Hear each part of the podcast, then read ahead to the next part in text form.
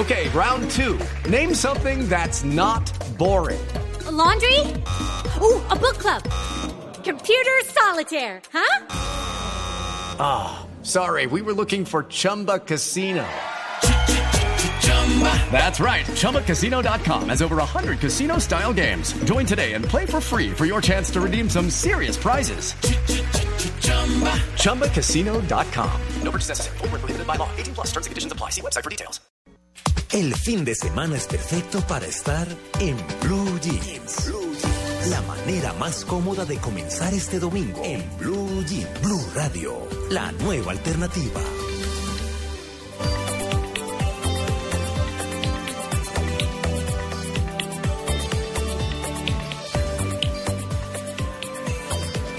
Un poco. Buenos días. Buenos días a todos. Eh, les damos la bienvenida a En Blue Jeans de Blue Radio. Son las 7 y 10 minutos de la mañana.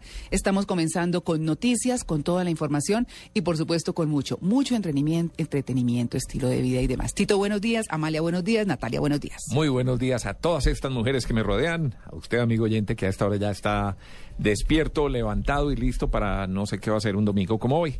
Le deseo un feliz día. Con este clima. Con este clima, por lo menos en Bogotá. Mm, grave. Sí, que está lloviendo mucho, está como aburrido. Pero bueno, Buenos días.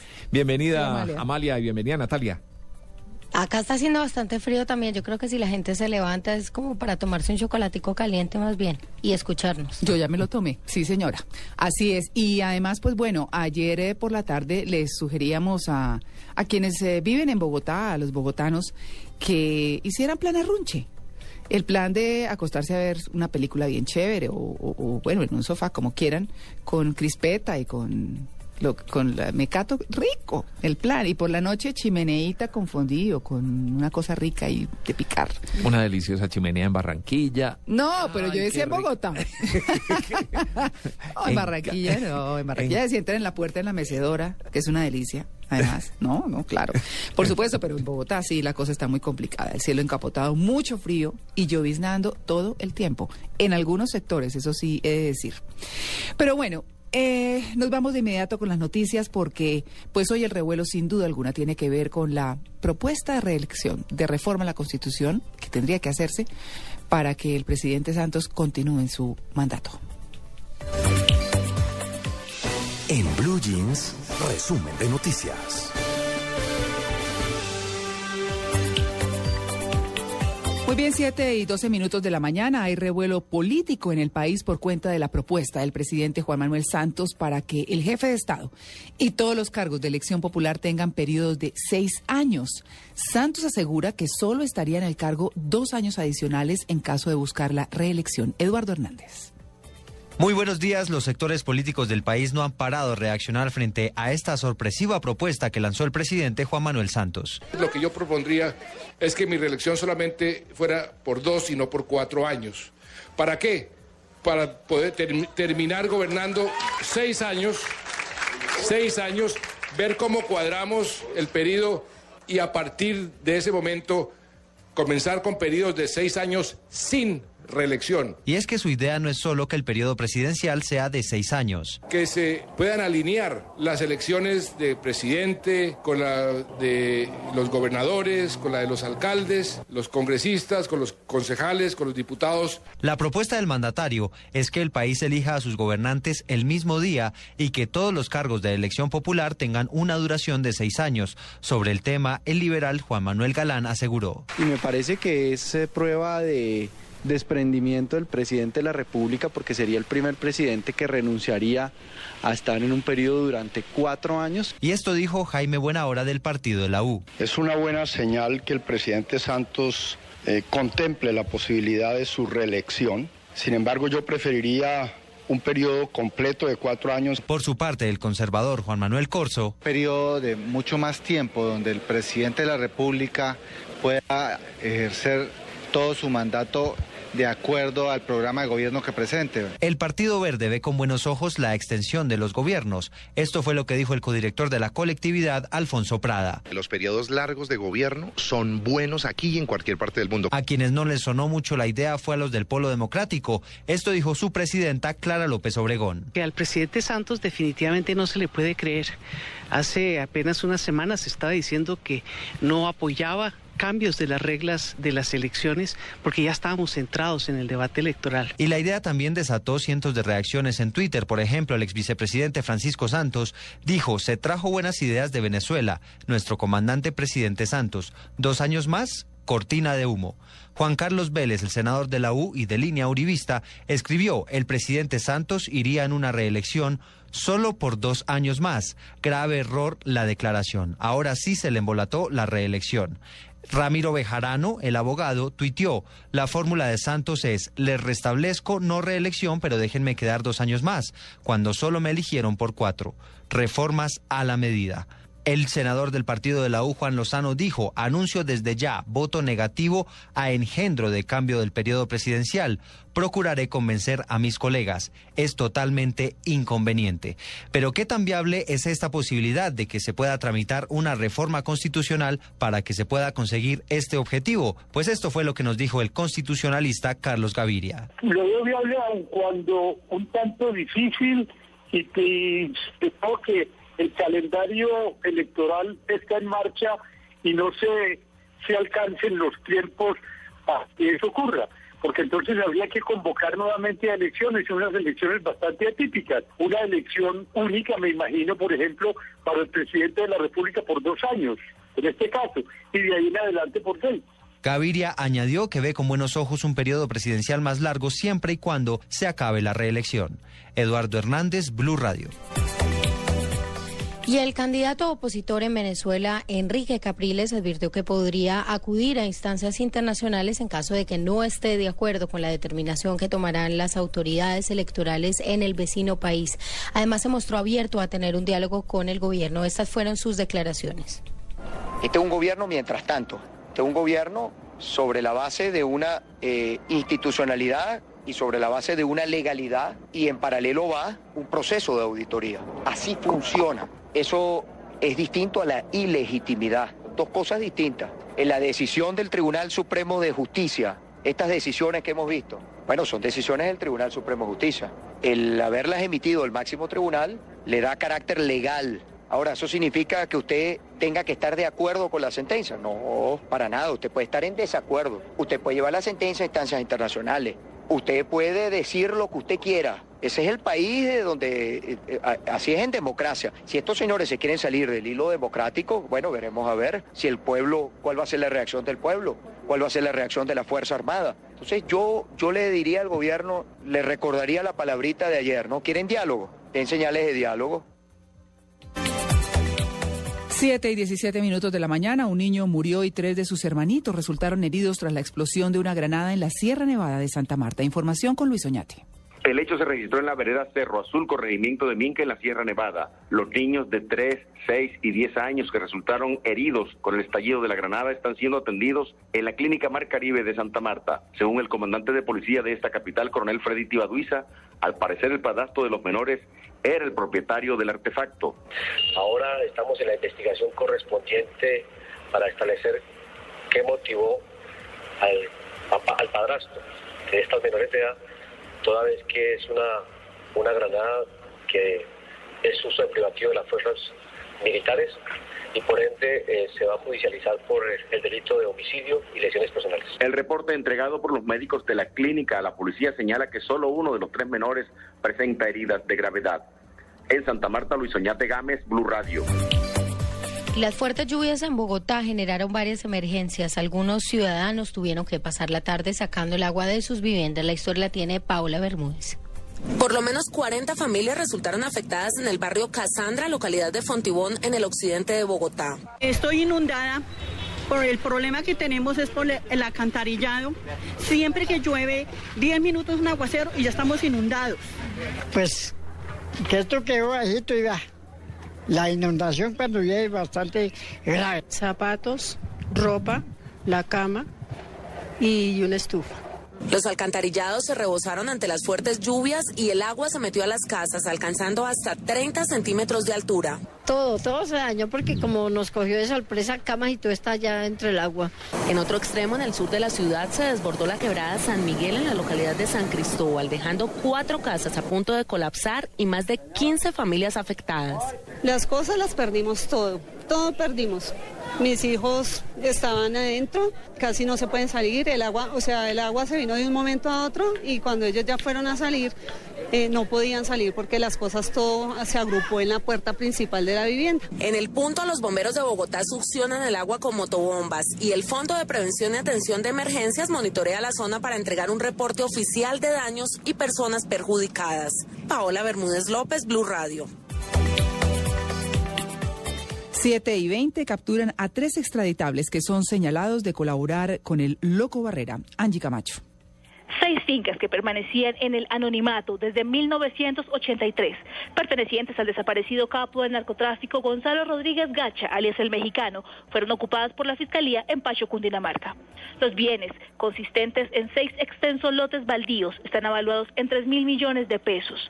Todos se ubican en Cundinamarca, lugar donde en la década de los 80 y 90 tuvo su residencia alias el mexicano, ejerciendo gran control territorial con dineros provenientes del narcotráfico. Los lotes fueron cambiados de dueño, pero sin que saliera del anonimato del grupo familiar del desaparecido narcotraficante, lo que permitió que durante 24 años estos terrenos pasaran inadvertidos para las autoridades. Angie Camacho, Blue Radio. Y capturan a tres extraditables que son señalados de colaborar con el Loco Barrera. Angie Camacho tiene la información.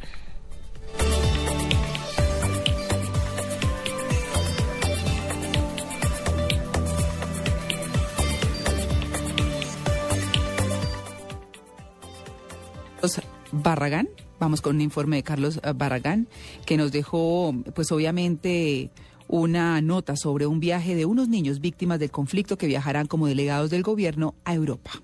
Muy buenos días. Les voy a presentar a los herederos del joropo. ¿Cómo sería de bonito que los países del mundo sin egoísmo ni orgullo se trataran como hermanos? La canción Amor, Paz y Libertad.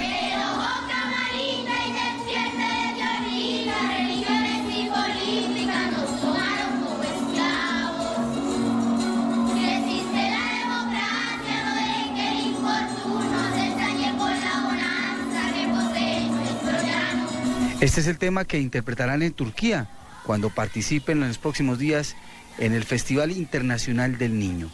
Son pequeños, oriundos de San José del Guaviare, expuestos al conflicto y cuyo mensaje ante el mundo será justamente el que Colombia es un país que sueña con la paz, según ha advertido la canciller María Ángela Holguín. Me parece que qué mejores embajadores de la paz que estos niños de San José del Guaviare, especialmente con esta canción por la paz y por la democracia. Así que estamos también felices que hayan escogido esta canción para que muestren lo que queremos en Colombia y lo que aspiramos en Colombia. Un país que vive en democracia, que quiere ser hermano del resto de países en el mundo y que busca la paz. Kevin tiene 10 años, él es el embajador más joven que hoy tiene Colombia y así ve su folclore, su tierra y su mensaje. Es un arpa, es un cuatro, unas maracas, unos vestidos y unas cotizas y un sombrero. ¿Es Colombia? Sí, señor. Esta otra niña se llama Ruth Juliet, es compañera de baile de Kevin y así define esta experiencia. Sí, porque la guerra para los niños no es buena, principiando porque hay mucha gente que muere por esos problemas, por la guerra. Ustedes tienen que estar fuera del conflicto. Sí, señor. La Cancillería colombiana costeará este viaje de 10 niños que forman parte del programa presidencial Diplomacia, Deporte y Cultura, plan que también es apoyado por la ONU. Carlos Barragán Rosso, en Blue Jeans. Estás en Blue Jeans. Blue Jeans. Lo más cómodo para el fin de semana. En Blue Jeans, ¿quién lo dijo? 7 y 23 minutos de la mañana, ¿quién lo dijo? Pues lo están diciendo diferentes sectores políticos del país, como quiera que a raíz eh, del pronunciamiento del presidente Santos frente a los 600 alcaldes, eh, pues eh, en el sentido de que se reelegiría y se reelegiría por dos años más. Eso implicaría una reforma a la Constitución. Pues el presidente rompió su promesa de no hablar sobre el tema, tal como lo dice el periódico El Tiempo hoy. Dijo que no debería haber reelección para ningún funcionario, pero se alista un acto legislativo para radicar en el Congreso. Uno de los que se ha pronunciado en favor de esta decisión del presidente Santos es Efraín Cepeda, quien dijo además que había hecho la propuesta el miércoles pasado ante el Congreso y que la había radicado. Es decir, ya se venía cocinando. Y resulta muy curioso también mirar cómo Piedad Córdoba hace unos días, que muchos dijeron que era como como traído de los cabellos, que a conveniencia de las FARC, pues muchos están diciendo hoy que el presidente está arrodillado frente a las FARC. Y em, en ese sentido, pues se han generado muchas suspicacias, hay diferentes eh, reacciones, así que lo, lo han dicho los sectores, como decíamos, y hemos invitado a, a, un hombre que es politólogo y profesor de ciencias políticas de la Universidad Nacional, columnista, que es Alejo Vargas, que nos acompañó ayer, pero que hoy también nos eh, acompaña en Blue Jeans de Blue Radio para hablar de este tema, que en este momento es el que mueve la, el escenario político en el país. Alejo, muy buenos días. Eh, buenos días, María Clara. Bueno, esto tiene a todo el mundo pendiente. A ver, yo creo que todavía me parece que hay, hay bastante confusión, porque algunos dicen que lo que se va a plantear es un acto legislativo de para, para dos años. Mm, Yo creo que lo que está planteando el presidente Santos, por lo menos es lo que yo le entendí en lo que escuché en noticieros, es que él quiere que efectivamente todos los periodos de elección popular pasen a seis años sin reelección, lo que significa eh, una modificación de la Constitución del 91, eh, eliminando la reelección que en mala hora introdujo Álvaro Uribe y dejando un periodo solamente de seis años al estilo mexicano, un sexenato, eh, sin reelección. Pero digo, todavía hay confusión porque no parece claro cómo es que se iría a tramitar. Pareciera, a mi juicio, porque si es un acto legislativo requiere dos vueltas, etcétera, que habría que ser una cosa muy acelerada eh, para hacer la obra en esta legislatura y que alcanzara en la segunda, o si por el contrario, de lo que se trataría sería de, de todas maneras, desde ya lanzar la campaña para una reelección de Santos y acortar el periodo con el acto legislativo. Es decir, esa parte es la que me parece que todavía no es, no es clara eh, para mí, porque no, no entendí muy bien en, eh, el trámite que se va a dar. Pero claro. claro, lo que sí es evidente es que el presidente Santos dice que le gustaría que su periodo se ampliara por dos años más. Claro, eh, mucha gente dice, por ejemplo, que es que los periodos de solo cuatro años son muchas veces muy cortos en procesos que atraviesa o que a, eh, adelanta un presidente que se quedan cortos, que el que viene no continúa, o que si eran de, de la misma línea política como sucedía con, con el expresidente Uribe y con el presidente Santos, pues el otro define, define tomar otro papel y, y asumir eh, otras acciones, eh, por ejemplo, frente al tema de la paz, pues eh, obviamente para mucha gente es, es un periodo, como decía, corto, pero uno mira países como México, como Venezuela, que tienen seis años en su periodo presidencial y algunos otros tienen cinco años, como El Salvador, como Panamá, como Perú y como Paraguay, que parecieran tiempos mucho más suficientes. Sin embargo, eh, por ejemplo, Clara López, que es eh, eh, candidata del Polo Democrático, dice puntualmente que juegan con la Constitución y el equilibrio de poderes sin auscultar la situación ni hacer un debate público. Es más un acuerdo solapado sin que sepamos las consecuencias. ¿Cómo lo ve usted? Bueno, esa es la opinión de la doctora Clara, muy respetable. Personalmente yo sí prefiero un periodo de seis años sin reelección que el periodo de reelección al estilo norteamericano.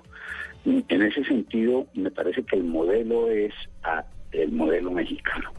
A mí me encanta el modelo mexicano porque, entre otras cosas, el presidente, mientras está en el, en el gobierno, y usted lo sabe muy bien, María Clara, eh, es el gran protagonista, pero al día siguiente de que sale del gobierno desaparece definitivamente de la vida pública, cosa que ojalá pudiéramos algún día hacer aquí con tantos presidentes por ahí sueltos. Eh, yo preferiría siempre un periodo un poco más largo como ese, pero sin ninguna posibilidad de reelección, porque es un periodo razonable para que un mandatario cumpla su periodo presidencial y eh, si hizo una buena gestión, la historia lo marque y si no, igual. Sin embargo, insisto, aquí lo que yo todavía no veo muy claro es cómo se va a hacer el trámite de orden eh, legislativo constitucional para eh, los efectos, pero lo que sí es claro es que eso es que eso se da. Ahora, siempre que se plantean este tipo de reformas, por supuesto eso genera una gran controversia, eh, porque obviamente mm, siempre hay sectores que les gusta, otros que no les gusta, y yo creo que lo que estamos es, em- es empezando el debate sobre el tema. Eh, vamos a ver cómo, cómo evoluciona. Todavía creo que falta eh, que se clarifique el panorama, que los partidos políticos expresen mejor sus, sus opiniones a través de sus órganos eh, directivos, digamos, porque una cosa es la opinión de un parlamentario de un partido y otra es la opinión del partido como tal, porque recordemos que eh, hoy día tenemos un poquitín de orden en el Congreso y eh, los partidos actúan como bancadas, entonces depende de lo que decida el partido.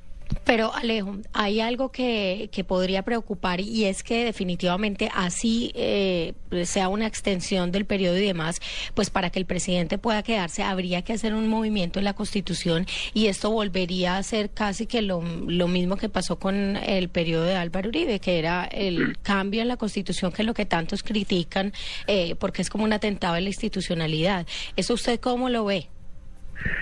Sí, bueno, yo creo que la institución y menos la, eh, de la Constitución y menos la nuestra no es una una constitución pétrea como la llaman en algunas en algunos sistemas.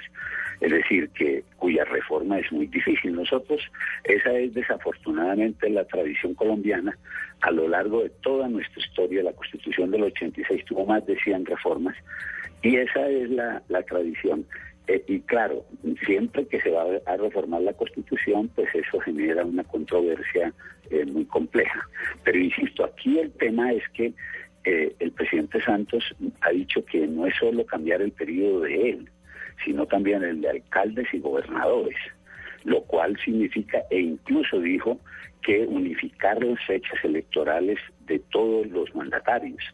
Entonces, por eso es que digo, más allá de que a uno les guste y a otros no, lo que, lo que yo no tengo muy claro y me preocupa es cómo se va a plantear el acto legislativo, porque implica cambiar varios aspectos. No es un articulito, como decía en su momento Sabas Pretel, es mucho más lo que hay que cambiar. Pues a mí sí me preocupa eh, Alejo y María Clara y Amalia.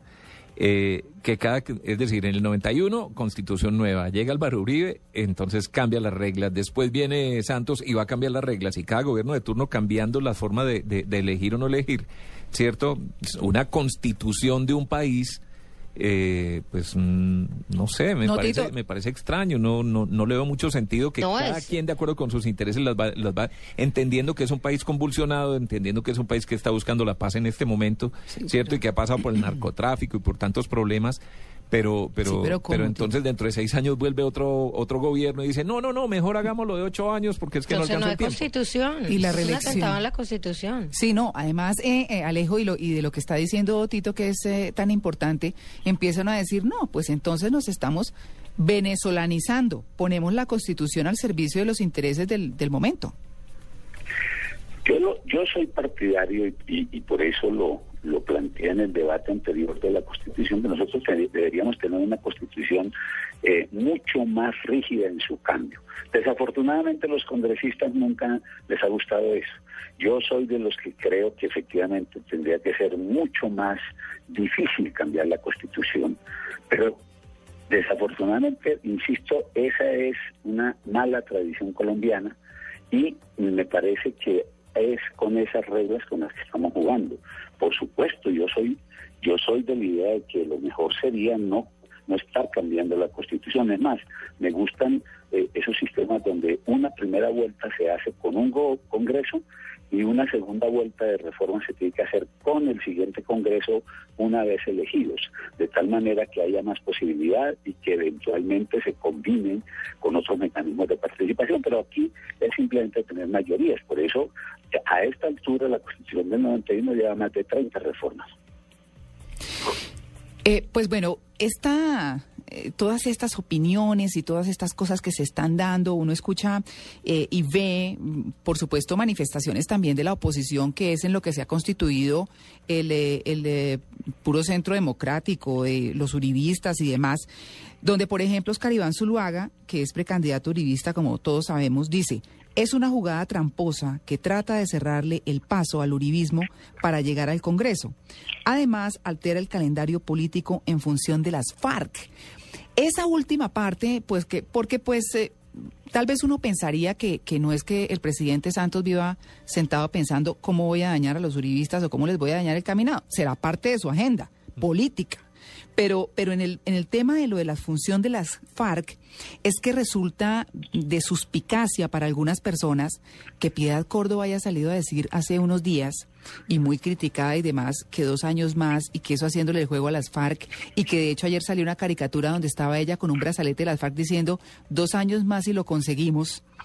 Eh, hacen ver a un presidente eh, demasiado condescendiente con eso, obviamente en la búsqueda de la paz, pero como dicen muchos, ¿a qué precio? ¿Cómo, cómo ve usted ese escenario? No, yo, yo realmente no, no hago esas. Yo creo que eh, eh, la doctora Piedad Córdoba tradicionalmente ha sido muy cuestionada por muchos sectores de opinión y hay que decirlo por los medios en primerísimo lugar. Eh, pero eso de ahí a decir que sea una propuesta exactamente de las FARC, no. Es decir, yo personalmente hubiera preferido que el presidente Santos hubiera propuesto su reelección por cuatro años. Eh, si la gane, pues la dicen los, los colombianos, eh, por una razón que expresé en una de mis columnas. En Colombia, el, eso de que la paz es una política de Estado, eso es mentiroso. Aquí cada presidente lo acaba de decir usted, María Clara, y usted lo sabe en su época, eh, de los gobiernos de Barco, Gaviria, etcétera. Eh, aquí cada presidente hace la política de paz que quiere. Y por lo tanto, pues yo veía que si hay un proceso, un curso, pues eventualmente era razonable que, que el presidente pusiera su nombre. Aquí está este cambio no me disgusta lo del periodo de seis años, pero todavía me parece que, hay que digerirlo, hay que analizarlo mejor, porque hay que mirar cómo es que se va a dar todo este andamiaje. Yo creo que, que efectivamente, así como hay una posición de derecha en el centro y una posición de izquierda en el, en el polo, que no son lo mismo y no se pueden confundir, eh, evidentemente a ellos siempre ese es su papel en una democracia, criticar las, las opiniones y suponer que es que van a volver al gobierno. Eh, eso es legítimo. Yo no creo que eso sea posible, pero, pero más allá de eso sí creo que esto hay que seguirlo debatiendo, porque creo que todavía estamos muy en caliente y hay que mirar en qué sentido es que, por ejemplo, que el senador Cepeda señalaban ustedes, dice que ha presentado un acto legislativo, qué es lo que se va a modificar, cómo se va a modificar y qué viabilidad va a tener en el Congreso. Entonces, creo que, que es interesante el debate, me parece y no me gusta es por lo que señalábamos ahora y lo que mencionaba Tito, de que esa es una tradición muy muy poco seria, a mi juicio, de estar cambiando la, las constituciones colombianas, eh, pero habrá que esperar a ver cómo va a evolucionar esto. Muy bien, Alejo, pues eh, muchas gracias por esta atención con En Blue Jeans de Blue Radio para por lo menos eh, hacer la discusión y el análisis de esta noticia, que es la noticia política del momento, por supuesto, la posible reelección por dos años para ampliar el periodo presidencial a seis del presidente Santos y de quienes vengan, que es su propuesta con un cambio constitucional. Alejo, muy buenos días, muchas gracias. Muy amable, María Clara, y que tengan un muy buen domingo igual los oyentes de Blue.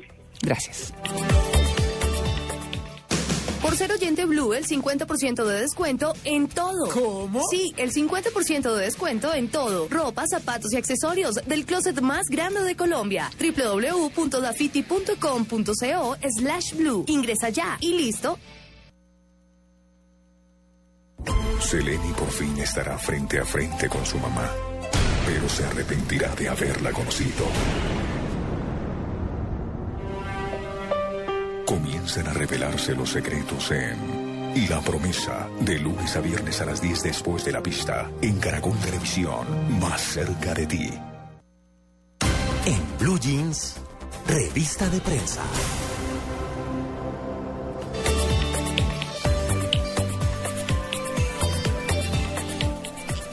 María Clara, pues comenzamos la revista de prensa hablando de las noticias del Heraldo de Barranquilla.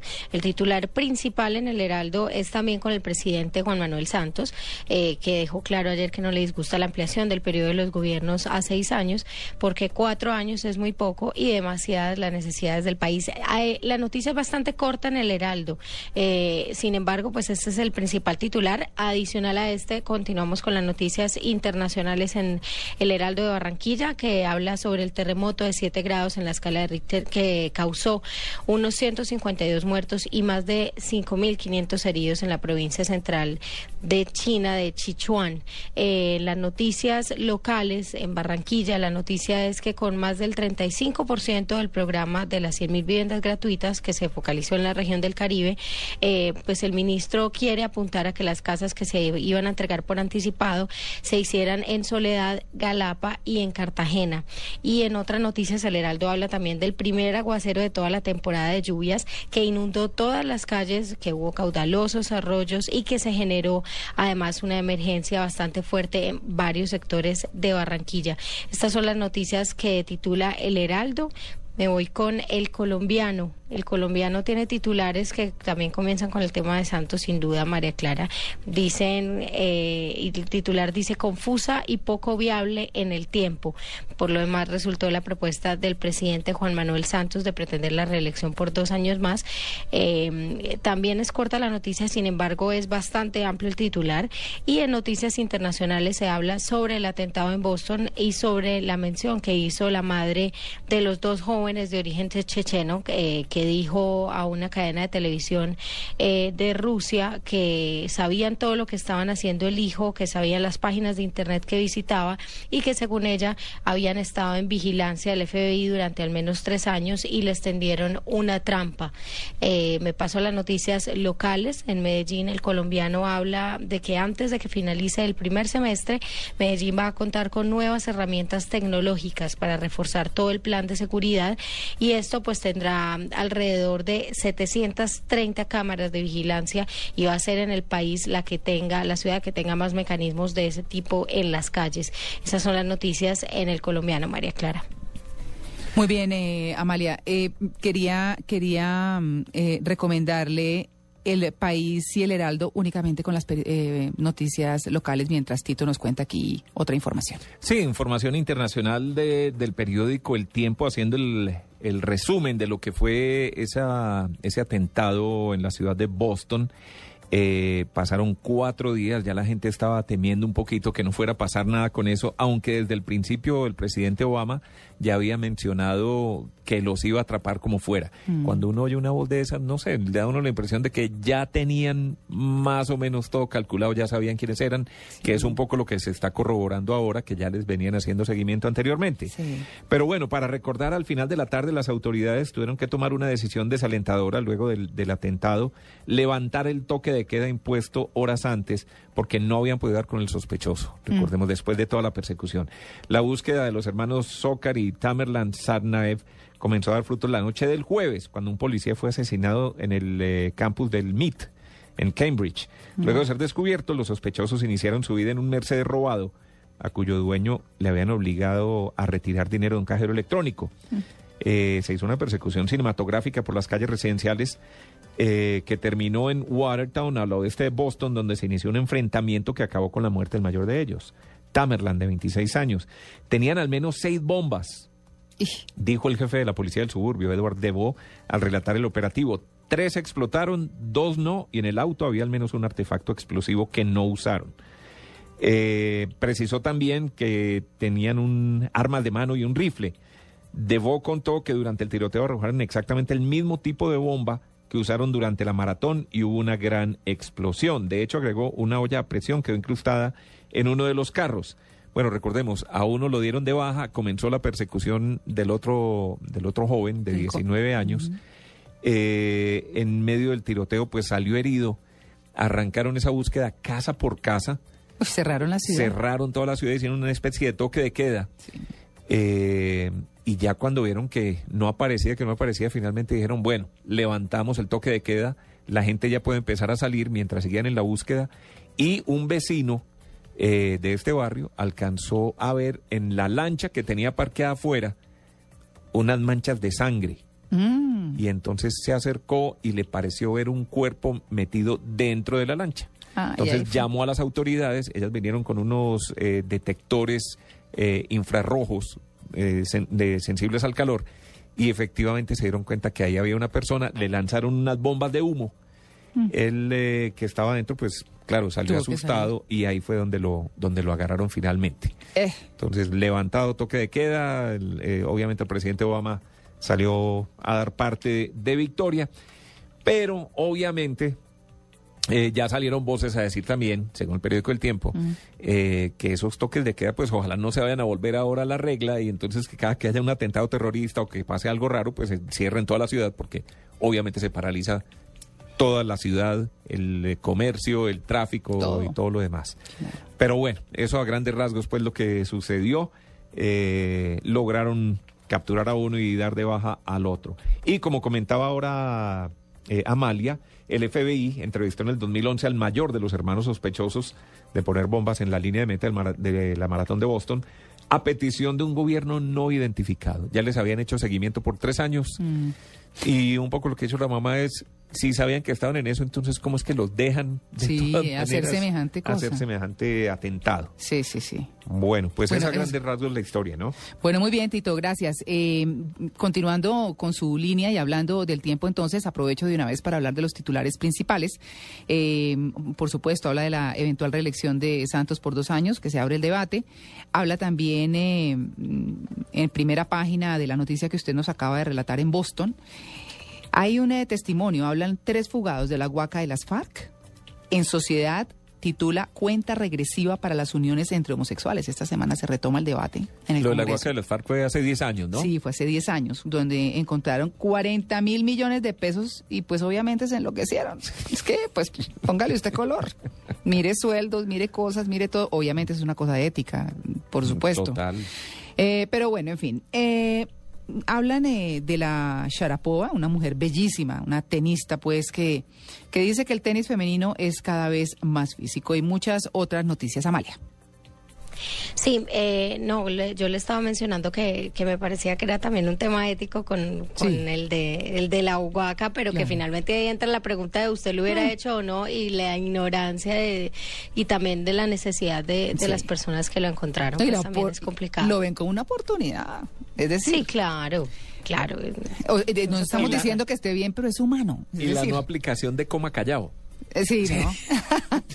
Sí, sí, sí, porque entre todos se regaron el cuento y empezó todo el mundo a caer. Empe- no, y empezaron a pagar a, miles las no. prostitutas, a comprarse cosas. Es decir, eh, el tema de, de cuando no se ha tenido y se tiene, que es, que es con mucho respeto lo que, lo que sucede acá. Bueno, muy bien. eh, Amalia, mm, terminemos con los dos periódicos que nos faltan, por favor. Eh, me falta el país, el país de Cali, y voy con las noticias locales, porque la noticia regional más importante en el país está con las pirámides que algunos estudiantes universitarios han venido realizando y que tiene bastante preocupadas a todas las autoridades de la ciudad, pues temen obviamente que la situación provoque hechos delictivos o desórdenes con los jóvenes respecto pues a todo este tema. Eh, también el secretario de Educación del Valle advirtió que es un modelo que obviamente pues tiende a agotarse cuando no haya más personas con dinero y que esto podría crear situaciones de violencia bastante preocupantes, por lo que están enfocados en este momento en la seguridad de las universidades. Y en otras noticias eh, se habla de la personería de Cali, que lanzó una nueva voz de alerta ante la posible presencia de concentraciones de metales como mercurio y cianuro en la cuenca del río Cali, esto por cuenta de la minería ilegal que persiste en el sector de Peñas Blancas, que es una zona, la zona de los farallones de Cali y que no ha aceptado las normas que le ha solicitado la personería desde que se enteró de este hecho. Esas son las dos noticias más importantes en el país de Cali.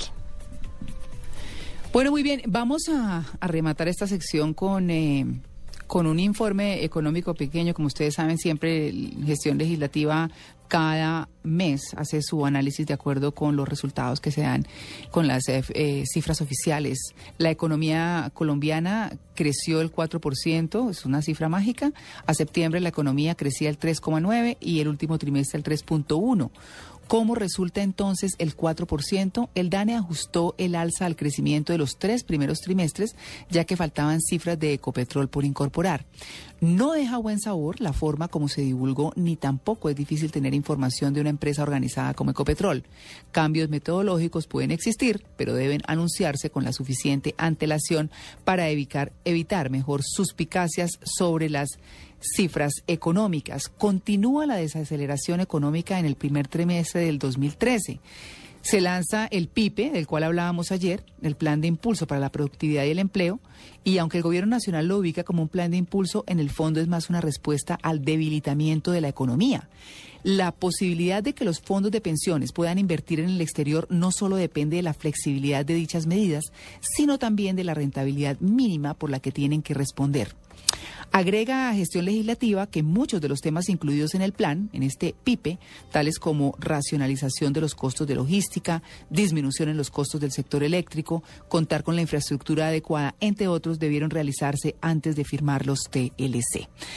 También la retención del CRE será una nueva carga para los empleadores. Esta debería estar incluida dentro de la que hoy se hace sobre la renta o en su defecto debería disminuir la retención en la fuente para ajustarse a la nueva tarifa de renta del 25%. Todos los refuerzos, o mejor los esfuerzos, por lograr una mayor tasa de cambio son bienvenidos, pues muchos sectores se han visto afectados por la revaluación. Este es el informe de gestión legislativa de Javier Hoyos Arboleda, especializado en estos temas económicos, por supuesto, y punto de vista sobre la economía colombiana. 750. Esta es Blue Radio, la nueva alternativa. Escúchanos ya con presta ya del Banco Popular, el crédito de libre inversión que le presta fácilmente para lo que quiera. Buenas, vengo por un crédito presta ya. Claro, ¿de cuántos cilindros estamos hablando? ¿Cómo así? Fácil, métale primera los papeles. Nosotros aceleramos de 0 a 100 en los trámites y le entregamos su crédito en un 2x3, o mejor dicho, en una 4x2. Entre el 15 de abril y el 21 de junio, con el desembolso de su crédito presta ya del Banco Popular. Participe en la rifa de una camioneta Chevrolet Tracker, un combo de electrodomésticos, una moto Yamaha Pacer y cuatro sorteos quincenales de 8 bonos de 5 millones de pesos cada uno. Banco Popular, este es su banco. Somos Grupo Aval, vigilado superfinanciera de Colombia. Autoriza con Estás en Blue Jeans. Blue Jeans. Lo más cómodo para el fin de semana.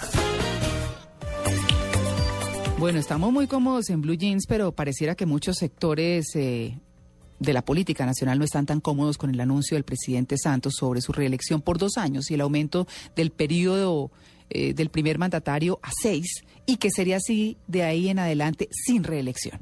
Hemos invitado a uno de los personajes, pues que como el que más maneja la Constitución, es constitucionalista, es el doctor Jaime Castro, es alcalde de Bogotá, ex eh, ministro de Gobierno. Doctor Castro, muy buenos días.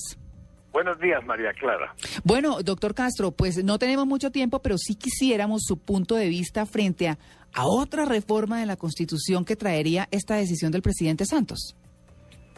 La propuesta del presidente Santos suscita por ahora más preguntas que respuestas porque no se sabe exactamente de qué se trata.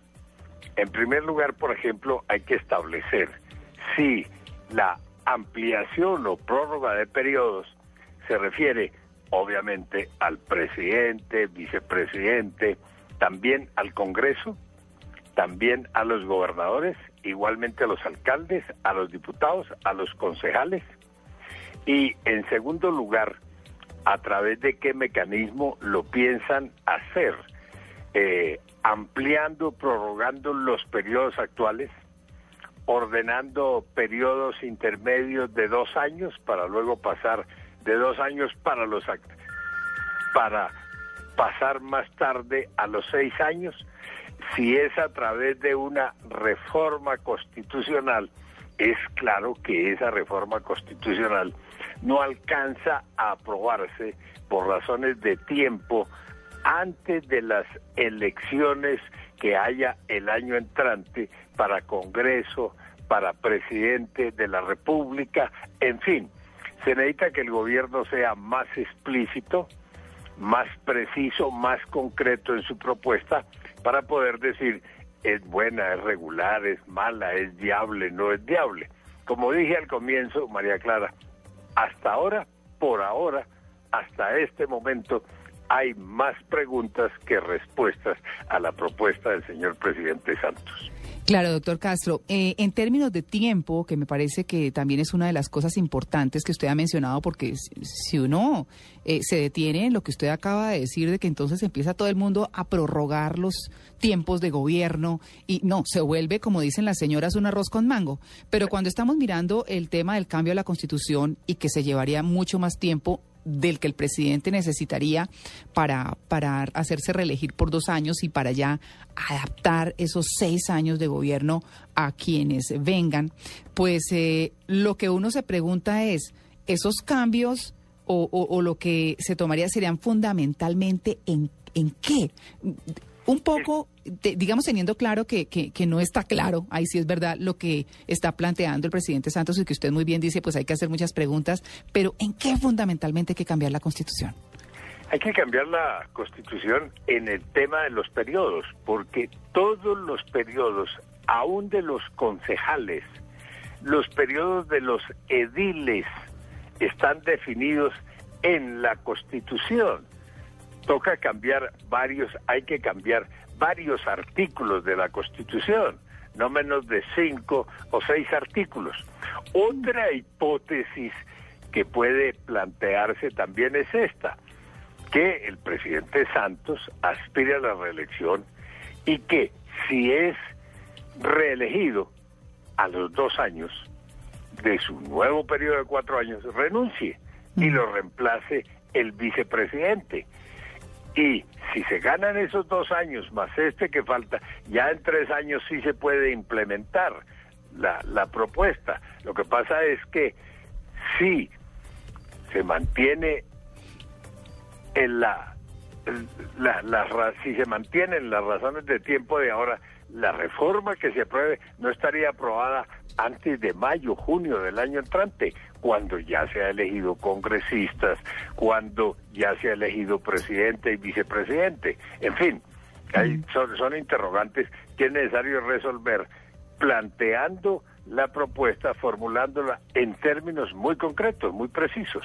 Doctor Castro, no lo dejo ni ir sin preguntarle lo siguiente. ¿Cómo ve usted que se esté tratando la Constitución frente a todas estas propuestas? Porque si bien es cierto que hay una dinámica política, que se están buscando ciertos resultados, que, en fin, muchas cosas que podrían beneficiar al país, eh, según algunos, que no tanto, según otros, pues que se estaría como venezolanizando la Constitución, amañándola a los intereses del momento. se está manoseando la Constitución de tiempo atrás. A la Constitución expedida en el año 91 se le han hecho hasta el momento 40 reformas, muy poquitas de, de verdaderamente importantes o trascendentales. Se hacen reformas para manejar el día a día, para manejar situaciones meramente coyunturales, episódicas. La Constitución del 91 la volvimos colcha de retazos. No hay ministro que se respete, o presidente de la República, o parlamentario con alguna audi- audiencia, que no quiera meterle la mano a la Constitución, que no quiera dejar su articulito, su parágrafo, su inciso, para poder decir después, yo reformé la Constitución, yo soy uno de los padres de la Constitución. Le estamos faltando al respeto a la Constitución, utilizándola, como usted ha bien dicho, María Clara, para manejar situaciones de carácter personal, coyuntural, episódico, que bien pudieran manejarse a través de una simple ley, en algunos casos a través de un mero decreto. Eso es normal, perdón, ¿es, es normal que en otros países se maneje así la Constitución y se le hagan tantas, tantos cambios? En absoluto, eso no es normal. En Venezuela sí. Eh, mire, el, el otro extremo es Estados Unidos. Estados Unidos tiene una constitución que lleva más de 200 años de vida y le han hecho, por decir algo, 20 reformitas, 20 reformas. No, aquí en, 20 en 22 años hemos hecho 40 reformas. No, que es una locura. Pues, doctor Jaime Castro, muchas gracias por su atención con En Blue Jeans de Blue Radio y pues eh, gracias además por estar a esta hora de la mañana con nosotros. Muchas gracias y muy buen día. Igualmente. Este domingo en Mesa Blue, Orlando Santiago Jacome, considerado uno de los mejores analistas económicos del país, Al, al gobierno, al sector financiero. profesor de la Universidad del Rosario y gerente de Fénix Valor, nos enseña desde pedir un préstamo en un banco hasta reconocer una crisis económica. Esta parte del mundo en la que estamos ubicados siguen siendo muy elevadas. Tasas de cambio, intereses, cómo cuidar nuestro dinero. Puede reflejar un ahorro en la parte de intereses cercano a un 30 o un 40%, que es algo eh, indiscutiblemente muy positivo. Este domingo, después de las noticias del mediodía en Mesa Blue, en Blue Radio y bluradio.com. En este tema se hicieron anuncios importantes. Dirige Felipe Zuleta. Presenta Víctor Grosso. En Blue Radio Corporation seguimos experimentando y creamos el hombre perfecto. Hola, mi vida, ¿por qué no me llamas? Ay, oye, es que estoy ocupada. Amor. ¿Otra vez? Oye, tenemos que ir donde tus papis. Ay, otra vez. Mi vida, tú ya no me dedicas tiempo, solo quieres... Ay, no seas intensivo. Entonces, el hombre descubrió que no era correspondido y se rebeló con las transmisiones deportivas de Blue Radio. Me canso de lavar y planchar. Revélate tú también con el fútbol en Blue Radio. Este domingo desde las 2 y 30 de la tarde, 11 Caldas Cúcuta, Junior Patriotas y Envigado Huila. Los hombres solo queremos que de vez en cuando nos tomen de la mano, nos miren a los ojos y nos digan Amor, escucha el fútbol en Blue Radio. Blue Radio, la nueva alternativa. Voces y sonidos de Colombia y el mundo en Blue Radio y bluradio.com, porque la verdad es de todos. 8 de la mañana en punto en Colombia. Soy Fabián Martínez y a esta hora vamos con las noticias aquí en Blue Radio. Iniciamos con información que llega desde Roma porque el Papa Francisco por primera, ah, por primera vez habló de la situación en Venezuela. El sumo pontífice pide formas pacíficas para superar la crisis. ¿Qué dicen las agencias internacionales de noticias? Rafael Arcila.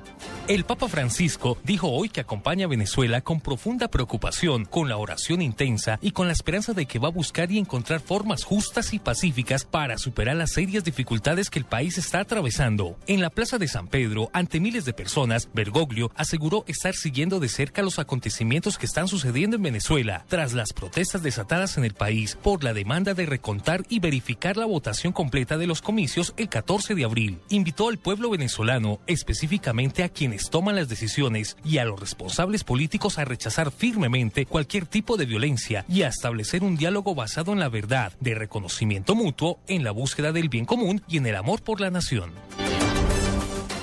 8 de la mañana, dos minutos, hablamos de noticias regionales porque ya está en la cárcel el ex policía señalado de asesinar a un joven de 20 años en el corregimiento La Buitrera en Cali. Detalles, Juan Carlos Villani.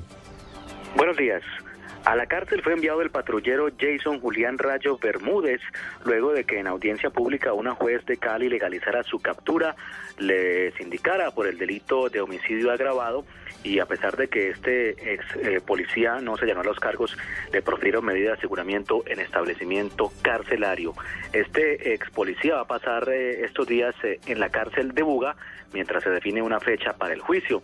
Han dicho las autoridades que esta persona podría enfrentar una pena de hasta 30 30 años de prisión. A él se les indica del homicidio de un joven de 20 años identificado como Clisman Eduardo Túquerres en confusos hechos ocurridos el pasado 17 de noviembre en el corregimiento de la Huitrera en la capital del Valle del Cauca. Juan Carlos Villani, Blue Radio.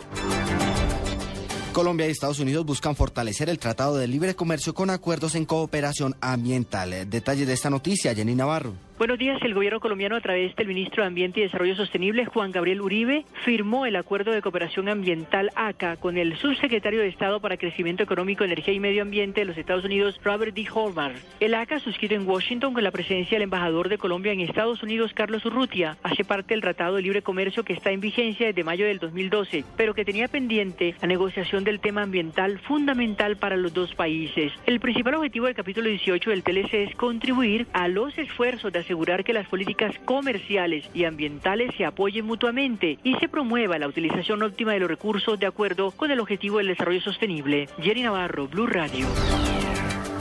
El presidente de Venezuela, Nicolás Maduro, se reunió con sus principales aliados, entre ellos Argentina, China y Cuba, en su primer día de gobierno. Mientras tanto, el canciller de la República Venezolana, Elías Agua, ayer arremetió contra Estados Unidos por, según él, querer desconocer la victoria del chavismo, reiterando que se quedaron solos en esa iniciativa. Con esto hemos demostrado que Venezuela es un país respetado, que Venezuela es un país valorado por su sistema democrático y por su amplia participación del pueblo en los procesos electorales. Tenemos que decirlo, no porque nos alegre, pero sí para que quede constancia, que el gobierno de los Estados Unidos ha quedado una vez más aislado en el mundo respecto a una política de agresión y de injerencia en Venezuela. Nadie en el mundo acompañó a los Estados Unidos en su intento de desconocimiento de los resultados electorales del pasado domingo 14 de abril ni del desconocimiento de las instituciones, específicamente del poder electoral, como lo expresó su secretario de Estado, John Kerry, lamentablemente. Noticias contra reloj en Blue Radio. 8 de la mañana. 8 de la mañana, 5 minutos, dos personas muertas es el saldo que deja la explosión dentro de una mina en el sector de la Y en zona rural de Cúcuta. Según las primeras informaciones, la manipulación de explosivos y la acumulación de gases serían los causantes de esta tragedia. Las víctimas fueron identificadas como Reinel Becerra León y Jesús Iván Becerra León. Dos víctimas mortales y más de 400 familias damnificadas por vendavales es el balance que deja parcial y que entrega la Oficina Nacional de Gestión de Riesgo luego de las fuertes lluvias en las últimas horas. Se reportan tormentas eléctricas además en Bogotá, Río Negro y Medellín. Los colegios electorales abrieron hoy en Paraguay a las 7 de la mañana para unas elecciones generales, las sextas desde que se instauró la democracia y las que en las que están convocadas 3.5 millones de personas. Un tribunal brasilero condenó a, a 156 años de cárcel a cada uno de los 23 policías eh, que asesinaron a 12 personas durante la masacre en la cárcel de Carabindú en Sao Paulo ocurrida en 1992. El joven sospechoso de ser el autor de los atentados en Boston junto a su hermano que fue capturado vivo por las autoridades, tiene serias lesiones en su garganta que le podrían impedir que hablara, según indicó un agente federal a la cadena CNN. Jóvenes activistas de la oposición en Bahrein, Bahrein, están organizando protestas contra el Gran Premio de la Fórmula 1 que se está celebrando en el pequeño reino del Golfo este domingo. Finalmente, en Noticias Deportivas les contamos que Atlético Nacional es el nuevo líder del fútbol profesional colombiano. Santa Fe y Cali lo siguen, quienes empataron contra Independiente Medellín y Patriotas respectivamente. 8 de la mañana, 7 minutos, sigan en Blue Radio. Celebramos con ofertas. 30% de descuento en todos los computadores marca Dell pagando con tu tarjeta de crédito panamericana de BBVA. O 20% con cualquier medio de pago. Vaya a la fija con Panamericana. Oferta válida los días 20 21 de abril de 2013. 400 unidades disponibles. No acumulables en otras promociones. Vigilado Superfinanciera de Colombia. BBVA Colombia Establecimiento Bancario. Los mejores grupos de baile del país ya están en las finales, entregando todo en el escenario en busca de 600 millones de pesos. La pista, bailar está de moda en la recta final. De lunes a viernes a las 9 de la noche después de la hipocondriaca. Caracol Televisión, más cerca de ti.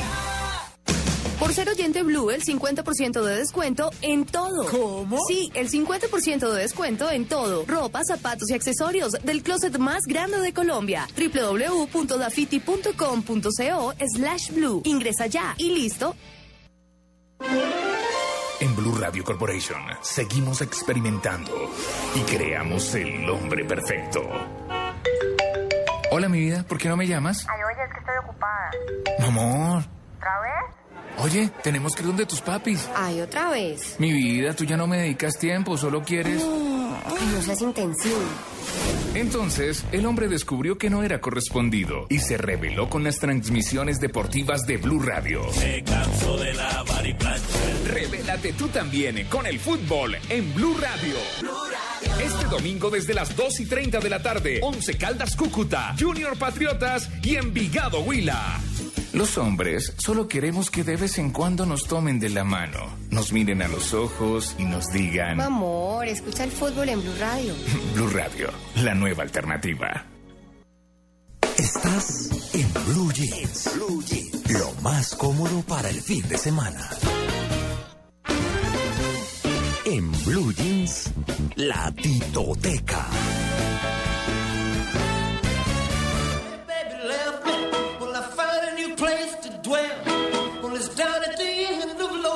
Street, that heartbreak hotel where I'll be.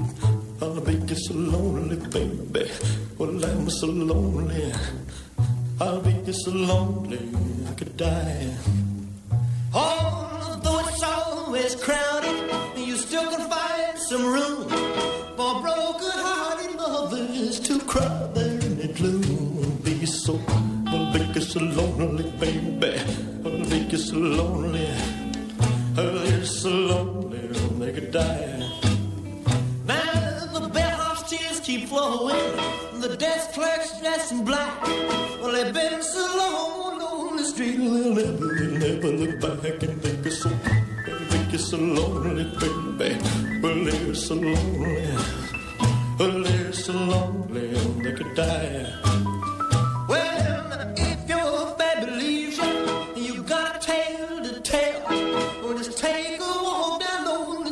To Heartbreak Hotel, where you will be, where you will be so lonely, baby. Well, you'll be lonely. You'll be so lonely, you could die.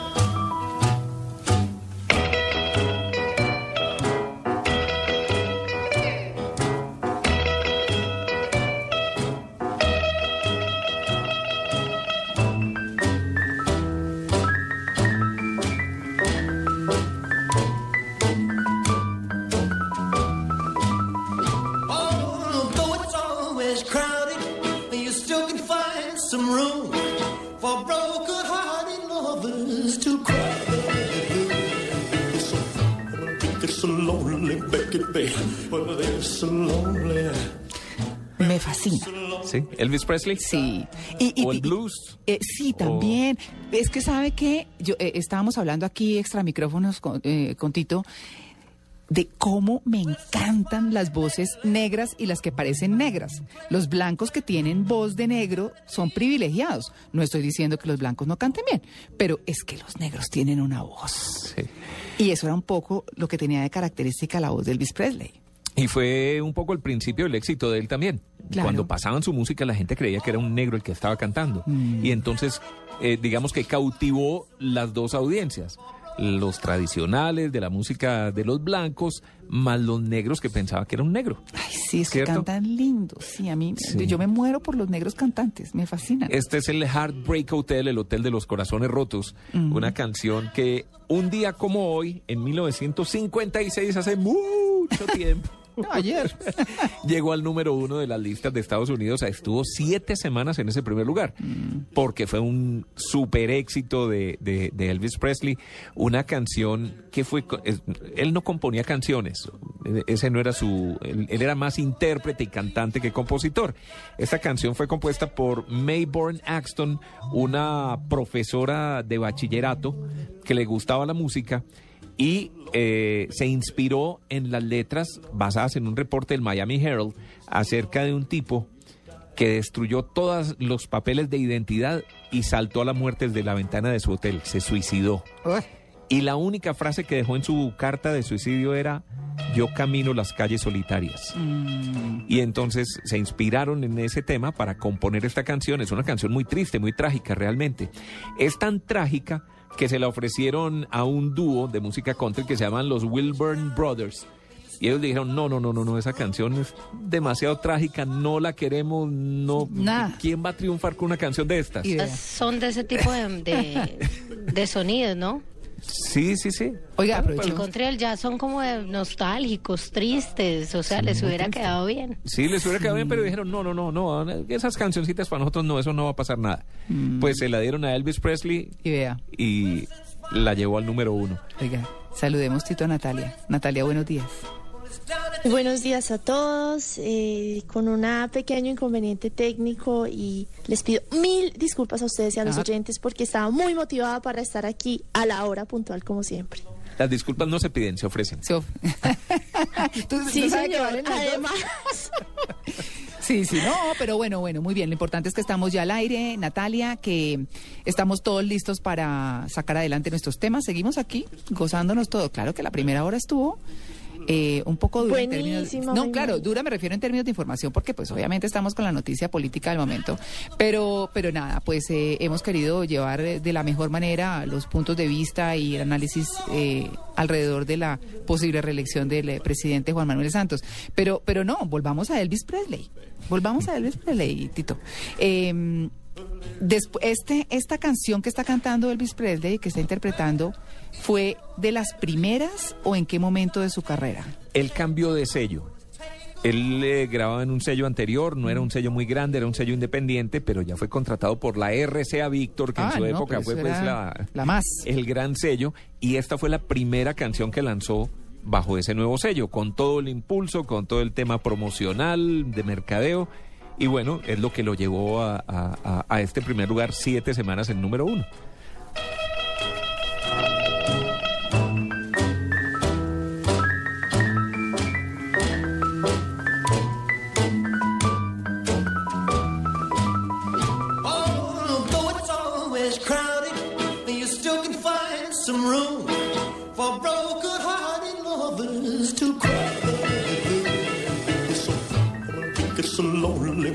Baby. Well, they're so lonely. They'll be so lonely they could die.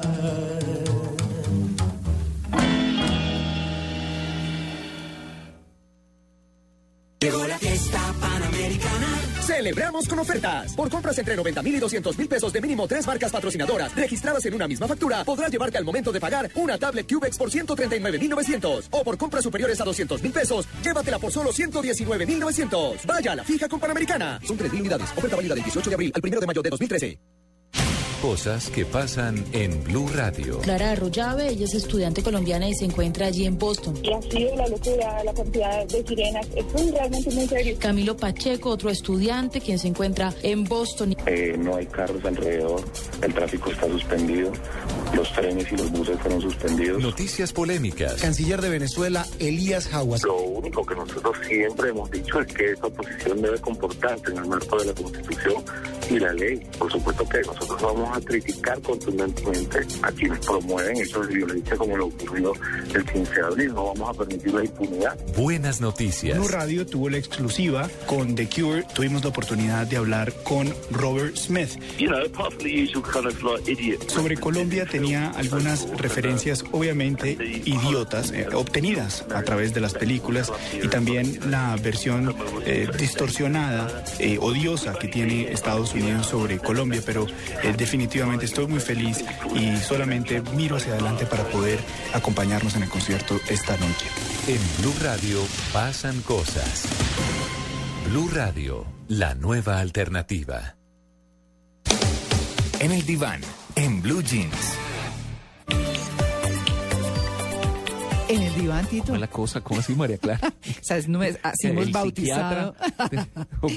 No, no, no, hemos bautizado así esta sección, porque bueno, nosotros tocamos eh, temas como de estilo de vida y demás, pero, pero este es como cuando uno tiene, hoy vamos a hablar de esos recuerdos traumáticos. ¿Usted Mm. tiene recuerdos traumáticos de algo?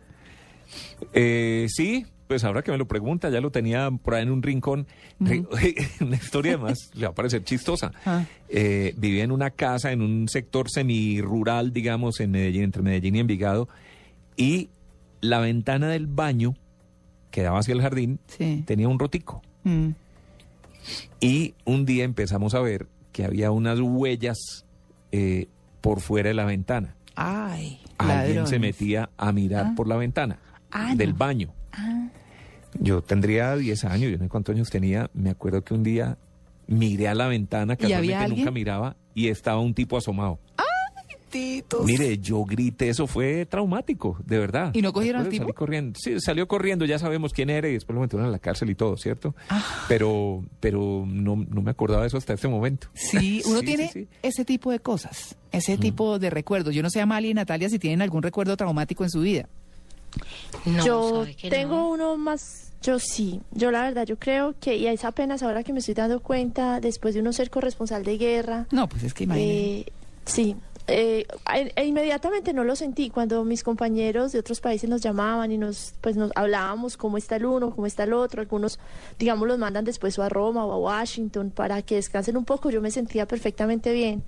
Y es ahora que siento cuando tengo algún inconveniente, como que, que surgen esos, pues como empiezo a comparar, esto es importante, no es más importante cuando mataron a uno, cuando me tocó ver los 168 cuerpos en tal hospital acabados de asesinar. Y creo que es con el tiempo que esas cosas van saliendo. Pero pues, eh, digamos, sin, sin ningún odio, sin ningún rencor, sin ningún... Pero sí hay como una tristecita que, que espero se vaya evacuando con el tiempo. Creo que un día, creo que un día tendremos que hablar con ella para que nos cuente historias, ¿no? Sí, no, pues es Historias de que, claro, Será Natalia invitada, tiene- será invitada al programa. Un día, sí, la traemos diván. invitada. Yo al- al soy, diván. yo soy reportera de guerra. Pero No, toca aquí pero- en el diván. Sí, en el diván. Pero es que lo rico es ser compañeros de Tito, Amalia y María C. en realidad. Oigan, pero eh, yo me estaba acordando porque por ahí oí a Amalia que ella no mucho. eh, algo que, que mm, me traumatizó muchísimo, pues no traumatizar, pero, pero que me acuerdo mucho de eso, fue en la época de Pablo Escobar justamente, por eso yo no fui capaz de ver la serie, ver a Enrique Lobo Murtra, todo eso fue muy complicado. Pero a mí me tocó una escena en particular muy especial y fue cuando mataron al abogado de Guillermo Cano, que estaba llevando el caso del asesinato de Guillermo Cano. Y me acuerdo que en esa época también hacían muchas redadas en Bogotá, que ya habían traído de, de Medellín para Bogotá las escuelas de sicarios. Entonces hacían unas redadas y eso barrían con muchachos, pero era una cosa impresionante. Y ah, para mi infortunio siempre estaba cerca del sitio. Entonces el director del noticiero en el que yo estaba en ese momento, que era el noticiero Cinevisión, era Amílcar Hernández. Amílcar decía, ¿quién está cerca de, de este sitio? Eh, y yo siempre estaba cerca. Entonces tenía que ver todos estos muertos tirados en el piso, que eso era horrible. Pero en- eh, eh, es en esa oportunidad, yo era la única que estaba en el noticiero y muy cerquita del noticiero mataron al abogado de Guillermo Cano. Fuimos allá, me acuerdo mucho que eh, eh, el carro de él atravesó un separador, eh, pues cuando le dispararon y pasó al otro carril y pues quedó ahí, eso fue horrible, o sea, la- las condiciones pues ni para qué decirlas. Pero cuando estaban haciendo el levantamiento del cadáver estaban los hijos del señor, pues obviamente se imaginarán las condiciones, y estaba, estábamos todos los periodistas en el separador, yo particularmente estaba con Raúl Gutiérrez, que en ese momento trabajaba en 24 horas, y empezaron a hacer el levantamiento del cadáver. No les describo lo que vi, pero fue tan impresionante que yo grité. Yo siempre, yo soy muy gritona. En, en mis reacciones son mucho de grito. Que yo grité, pues obviamente los señores soltaron el cadáver, todo el mundo se agachó. Obviamente porque para mí fue absolutamente impactante. Yo no había visto una cosa tan difícil y fue tal vez de la reportería lo más duro. Por eso escuchar de pronto a Natalia debe ser muy interesante porque también son otros tipos de guerras y de cosas. Eso lo llevo siempre. Lo llevo siempre y, y cuando uno pues conoció a Enrique Lobo Murtra, a Carlos Mauro Hoyos, que los entrevistó y demás, y después los asesinaron tan miserablemente, eso le queda a uno. Entonces me parecía terrible. Yo realmente admiro si los familiares de estas personas vieron Pablo Escobar, porque era para mí insoportable, es decir, me parecía dificilísimo. Así que, pues, María es- Clara, al diván, por favor. Sí. Yo, no, yo estoy en el diván. bueno, muy bien, vamos a hablar de esos recuerdos traumáticos, cómo sobreponerse a esas experiencias, eh, las tragedias, pues que no discriminan, eh, el tema de, eh, en fin, de pronto la mayoría de las personas tiene un recuerdo traumático, así que hemos invitado a Carolina Guzmán, que es psicóloga, terapeuta, que ha estado en varias oportunidades en nuestro programa, para hablar qué hacemos con esos recuerdos traumáticos. Carolina, buenos días. Buenos días, María C, Tito, Amalia, Natalia. Buenos Sí. días. Buenos días. Eh, sí, este es un tema bastante, eh, ¿cómo se dice? Doloroso, ¿sí? Más allá de, de- de ser algo muy particular, las situaciones traumáticas, lo que más nos despierta son los miedos. Sí, ¿no? Sí, bastante. Y el tener que enfrentar o vivir una situación traumática sin uno tener herramientas para, para poder después eh, afrontarlas, después continuar con la vida normal. Realmente sucede que el trauma lo que significa es que eh, uno se incapacita, se imposibilita para poder seguir adelante. El trauma es una reacción a, a una situación donde tú no tienes capacidad de afrontamiento. Es una situación también eh, de repente, como lo que tú estabas contando, ¿no? Que tuvimos nosotros que pasar por esos momentos de, de- de violencia tan horribles aquí en Colombia, donde las personas no sabíamos si salíamos de la casa y, y- y volvíamos en la noche, no teníamos ni idea. Todo el día estábamos viviendo una situación de pánico. ¿Y eso qué hacía? Eh, o qué hace más bien, que uno iba en estrés todo el tiempo, eso dificulta la, la, la salud. Manejamos en un montón de enfermedades y lo que hace es debilitarnos pues para el día a día. ¿Qué pasa con las situaciones traumáticas para poder enfrentarlas? Como lo que tú estabas empezando ahorita. Nosotros los psicólogos acostumbramos a recomendar que empecemos con autorreportes, que empecemos a hablar de las experiencias.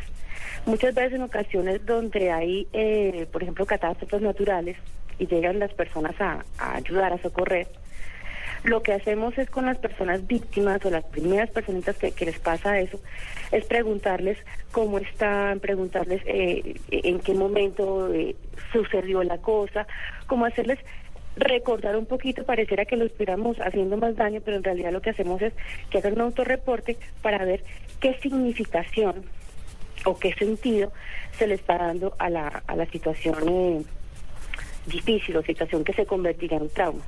Claro, cuando uno habla eh, de cosas difíciles, eh, por ejemplo, cuando a una persona le hace algún, alguna jugada, alguna cosa harta que uno queda como aburrido, eh, uno dice, bueno, perdonar es recordar sin dolor, porque, porque a uno no se le olvidan las cosas, o sea, es imposible, más cuando es una cosa traumática, pues mucho menos. Entonces, si uno dice, perdonar es recordar sin dolor, en estos casos los traumas o, o esos recuerdos duros se pueden tener sin dolor. Sí, sí, eh, a través de terapia. Por medio de terapia eh, se puede, bueno, en términos psicológicos se llama reestructuración cognitiva. Es decir, que tú dentro de la terapia revives lo que sucedió, obviamente con orientación, ¿no? pues para que no se genere otra vez un, un desequilibrio emocional completo. Se revive la situación y se le da otro significado. Te llevamos, eh, digamos, mentalmente a ese lugar donde ocurrió la situación. Y en ese momento te colocamos a ti en otra posición, no te colocamos como posición de víctima, sino como posición de observador, puede ser, para que tú signifiques en tu cerebro, en tus recuerdos, de otra manera. Y de, de esa, de esa eh, forma, tú puedes ver la situación como testigo y no como protagonista. Como tú dices, no se pueden olvidar los recuerdos, sería muy difícil. Tendríamos que ser experimentado en, neurofisiología, se ha experimentado de pronto con sustancias químicas, con fármacos, se ha experimentado con eh, de pronto sacar un pedacito al cerebro, ¿no? Estas cosas son, no son una eh, mentira para nadie, pero los recuerdos como tales no se pueden extraer hasta que tú misma pierdas la memoria, se dice. Sin embargo, en los traumas sí existen bloqueos, como estaba contando eh, Tito hace un rato, que con el tiempo algo dispara o un recuerdo malo o algo que pareció que fue traumático y en ese momento cuando se dispara eso en la memoria hay que prestarle mucha atención porque tal vez eso sí sea un trauma y te, se convierta en algo inmovilizante en tu vida diaria. que es eh, lo que le quería preguntar yo. Todas estas experiencias difíciles, por llamarlas de alguna manera, crean un trauma, es decir, repercuten en la persona en algún momento, en su comportamiento, en lo que sea. Mm, Bueno, vamos a diferenciar lo que es trauma de lo que son momentos negativos. El trauma como tal eh, inmoviliza a la persona.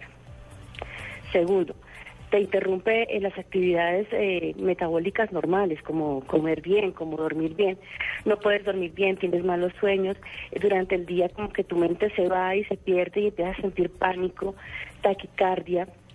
No puedes pasar por ciertos lugares porque esos lugares como que te, te generan eh, fastidio, te generan mucha ansiedad, mucha angustia.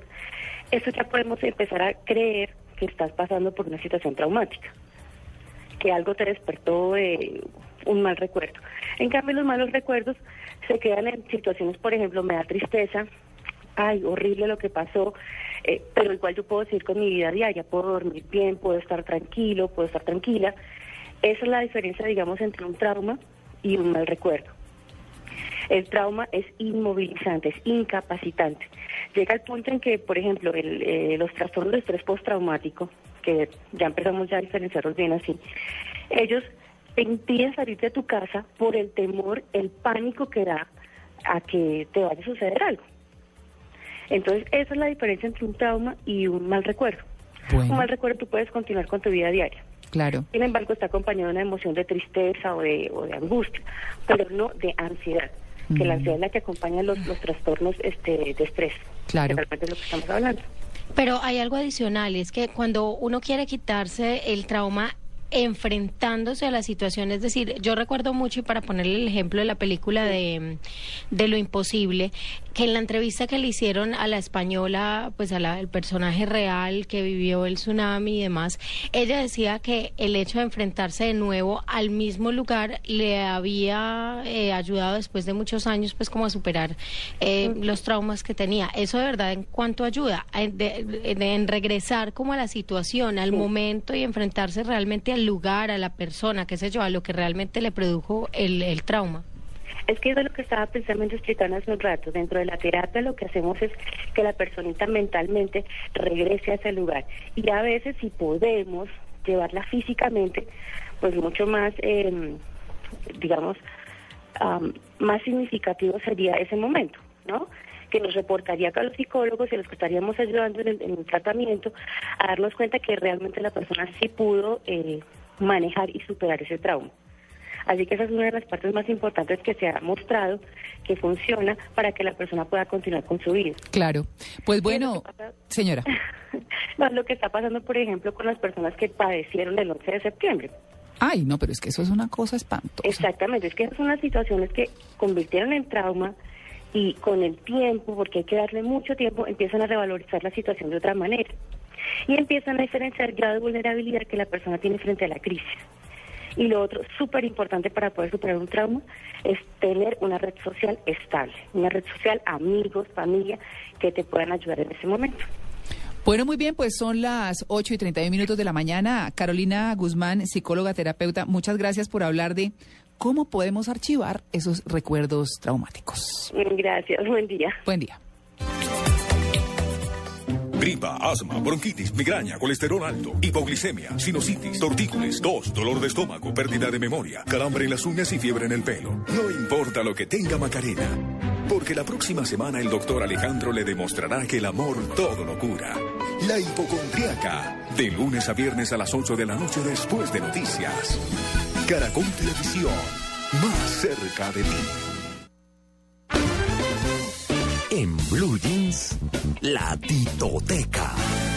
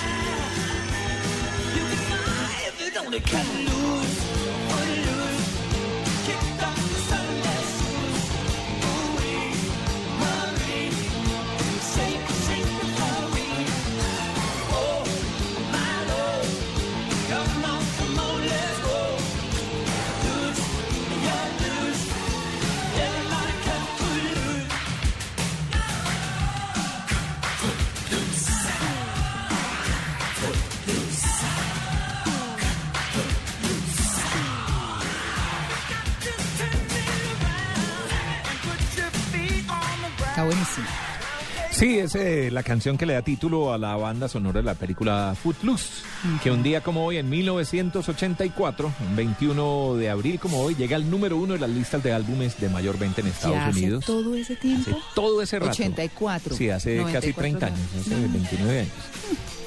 Estamos viejitos. Sí, señor. Ay, mijito.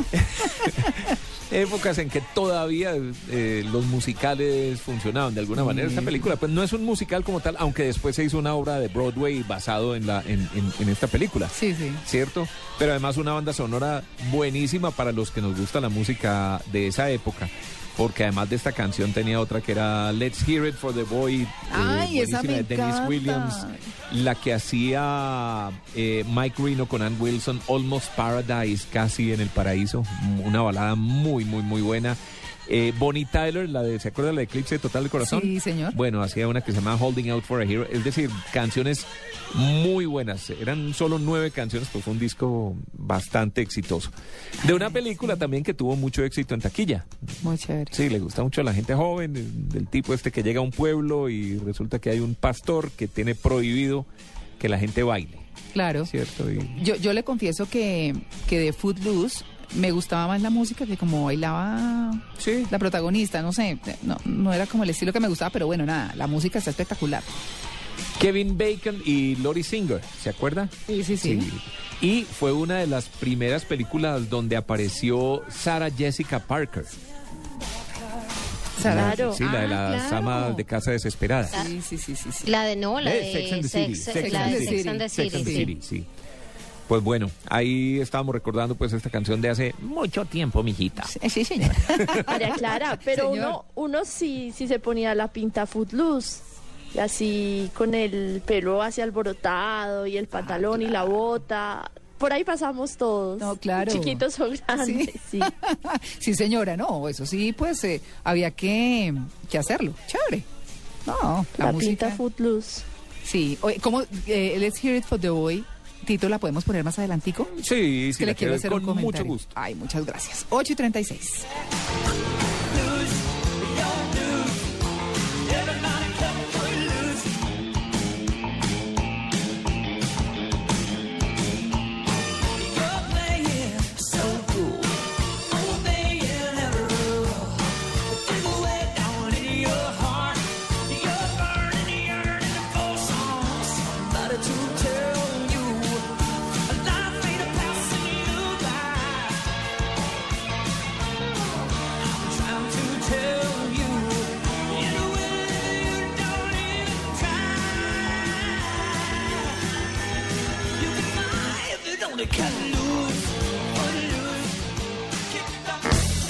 Jeans, yo soy.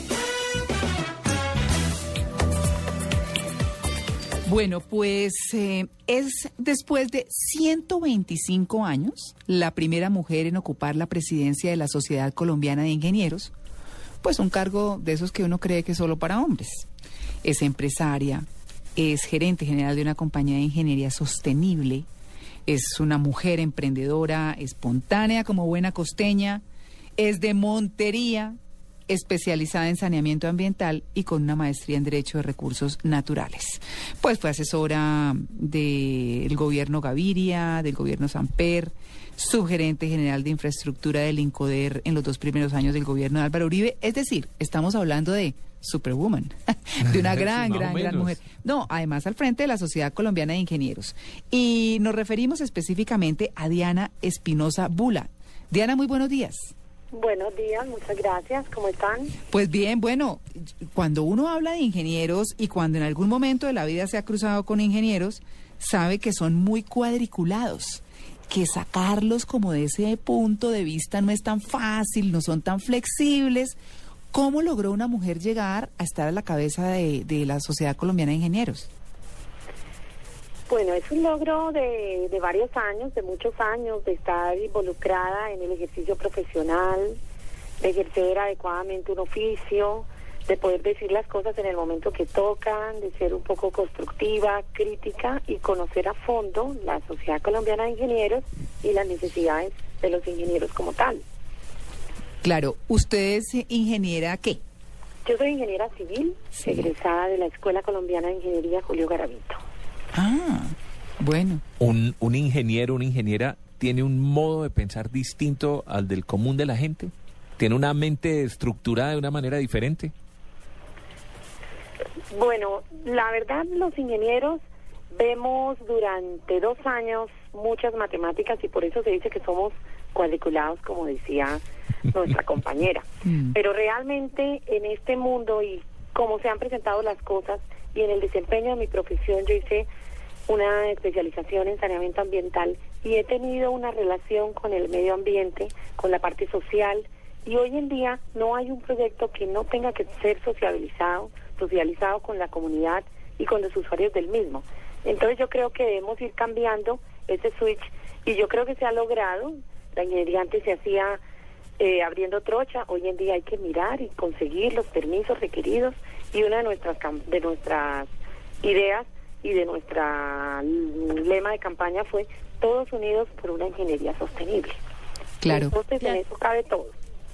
Diana, usted ha hablado de los retos eh, que tiene eh, la Sociedad Colombiana de Ingenieros, usted ha- habla de la necesidad de reafirmar el carácter de agremación nacional, de que eh, participen otros ingenieros de todo el país. ¿Usted cree que su condición de mujer ayuda a que estas convocatorias tengan otras acogidas, más allá y sin duda de su capacidad como profesional? Por supuesto. Por supuesto, vale la pena mencionar que no solo es la primera vez que una mujer llega a la presidencia del cargo, sino es la primera vez que las regiones, por voto obtenido, adquieren dos puestos en la Junta Directiva de la Sociedad Colombiana de Ingenieros. Están en este momento representadas, digamos, cinco regiones, pues la costa a través mío, está representado el departamento del Cauca, Nariño, Antioquia y Santander. Además de los otros miembros, que somos 13, son de Bogotá. Entonces, digamos, es una cantidad de personas de fuera y vamos a llegar, vamos a hacer presencia en todos los rincones del país. Claro. Eh, ¿Cómo es Diana Espinosa Bula como persona? ¿Cómo es su vida? Bueno, yo soy madre de tres hijos, ya universitarios todos, próximos a graduarse los dos primeros. No Pero me perdona, pero empezó temprano, ¿no? Mire la foto. Sí. Sí, sí, sí, la verdad me casé muy, muy temprano. Imagínate, a los ocho días de haber recibido el diploma me casé. Al año siguiente ya tuve mi primer hijo, el otro también vino enseguidita, el mayor ya es médico, se gradúa el otro mes. El otro es abogado, ya también próximo a graduarse a mitad de junio. Y los, el otro está estudiando medicina. No, eso sí. Soy súper consentidora de mis tres hijos, vivo feliz con ellos, me vieron trabajar, nacieron entre los planos. Yo el día antes de irme a, a tener mi bebé estaba terminando el último plano eh, de, de cualquier eh, tema de ingeniería, de acueducto, de alcantarillado, he trabajado mucho en eso. Me encanta la cocina, bailo, soy alegre. Yo le iba a preguntar que si bailaba. Porque, porque hemos, eh, que le iba a preguntar que si bailaba, porque hemos entrevistado eh, costeños que dan fe de que hay costeños que no bailan. Y, y, y yo los, yo los conozco en particular. Pero, pero Y yo no lo puedo creer. sí. sí. Sí, claro, me encanta bailar, me encanta, bueno, como buena monteriana, como dices tú, en mi tierra sabanera, el porro, Mm, buenísimo. el vallenatico también me gusta, bail, me encanta el merengue, además de que me encanta la música romántica también. ¿Ah, sí? Claro. ¿Qué cantante le gusta? Me gusta mucho Alberto Cortés, me gusta mucho eh, Roberto Carlos, en esa época cuando tenía 15 años, qué sé yo. Mm. Y hoy por hoy me encanta mucho ese grupo Maná, el grupo, bueno, y estos eh, Juanes, me fascina. Bueno, Ah, toda esa bueno. Ay, sí, normalito. Yo le, yo, yo le quiero hacer una pregunta, porque es que no es un país eh, donde los inviernos son muy duros, donde las carreteras se derrumban, donde una época, recuerdo, los puentes se caían. Eh, y donde estamos enfrentándonos con un TLC que nos está exigiendo que tengamos una in- infraestructura muy fuerte. Desde su cargo, eh, ¿cómo puede ayudar para que realmente salgamos de esos problemas y, y- y- y nos podamos comparar con otros países que están mucho más adelante que nosotros? Es que realmente estamos muy atrasados en cuestiones de infraestructura en Colombia. Así es, y, y complementando lo que dice Tito, que es muy importante, pues eh, el gobierno está por adjudicar contratos por 44 billones en infraestructura justamente. Mm. ¿Qué papel juegan ustedes ahí, complementando lo que pregunta Tito? Bueno, primero, totalmente de acuerdo, estamos muy rezagados en el tema de infraestructura y pues una de las metas es lograr concientizar al gobierno que no puede haber paz si no hay una buena infraestructura. Eso es lo primero. Nosotros los, los ingenieros somos los primeros que tenemos el contacto con el mundo exterior, llámese eh, la cantidad de agua que hay que buscar para un proyecto, la dificultad de llegar y acceder a un punto específico en este territorio que tiene una topografía completamente distinta a la de los demás países. Entonces nosotros estamos convencidos que debemos continuar presionando al gobierno y contándole que la sociedad colombiana de ingenieros vamos a tener una bolsa de proyectos para que el gobierno nacional, los inversionistas privados, no utilicen una coyuntura política para ejecutar determinado proyecto, sino técnicamente hay una identificación, una planeación y una formulación de proyectos que estarán presentados en la Sociedad Colombiana de Ingenieros para que se investigue. Si Claro. miramos, en estos 125 años la sociedad ha sido, la, ingeniería ha sido artífice y constructora de este país. Llevamos, ustedes pueden mirar Anales de Ingeniería, es una revista que lleva 125 años ininterrumpida. Y ahí se ven todas las obras que se han hecho en este país. Y obviamente, lo que con lo que iniciaron ustedes en su pregunta, el cambio climático es un factor importante en esta rediseño, en esta reingeniería que hay que hacer y en obviamente abrir muchos más proyectos, planearlos, estudiarlos para poderlos sacar a ejecución. Claro, ¿Cómo, cómo ve? Sí, sí, Dayana. No, yo, yo quisiera preguntarle cómo ve el tema de los jóvenes ahora, porque hay mucho emprendimiento y el emprendimiento es muy centrado en el tema de ingeniería. Por lo menos acá en Medellín así sucede y quisiera saber qué tan, qué tan posible ve que se realicen todos esos proyectos que hacen los ingenieros y que a veces son demasiado novedosos para los ojos de muchos y mu- un poquito difíciles de realizar. ¿Cree que es fácil, que hay buen apoyo?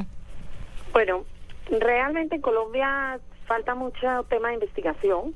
Sin embargo, con la apertura en que estamos hace 20 años, realmente está llegando mucha tecnología, mucha novedad.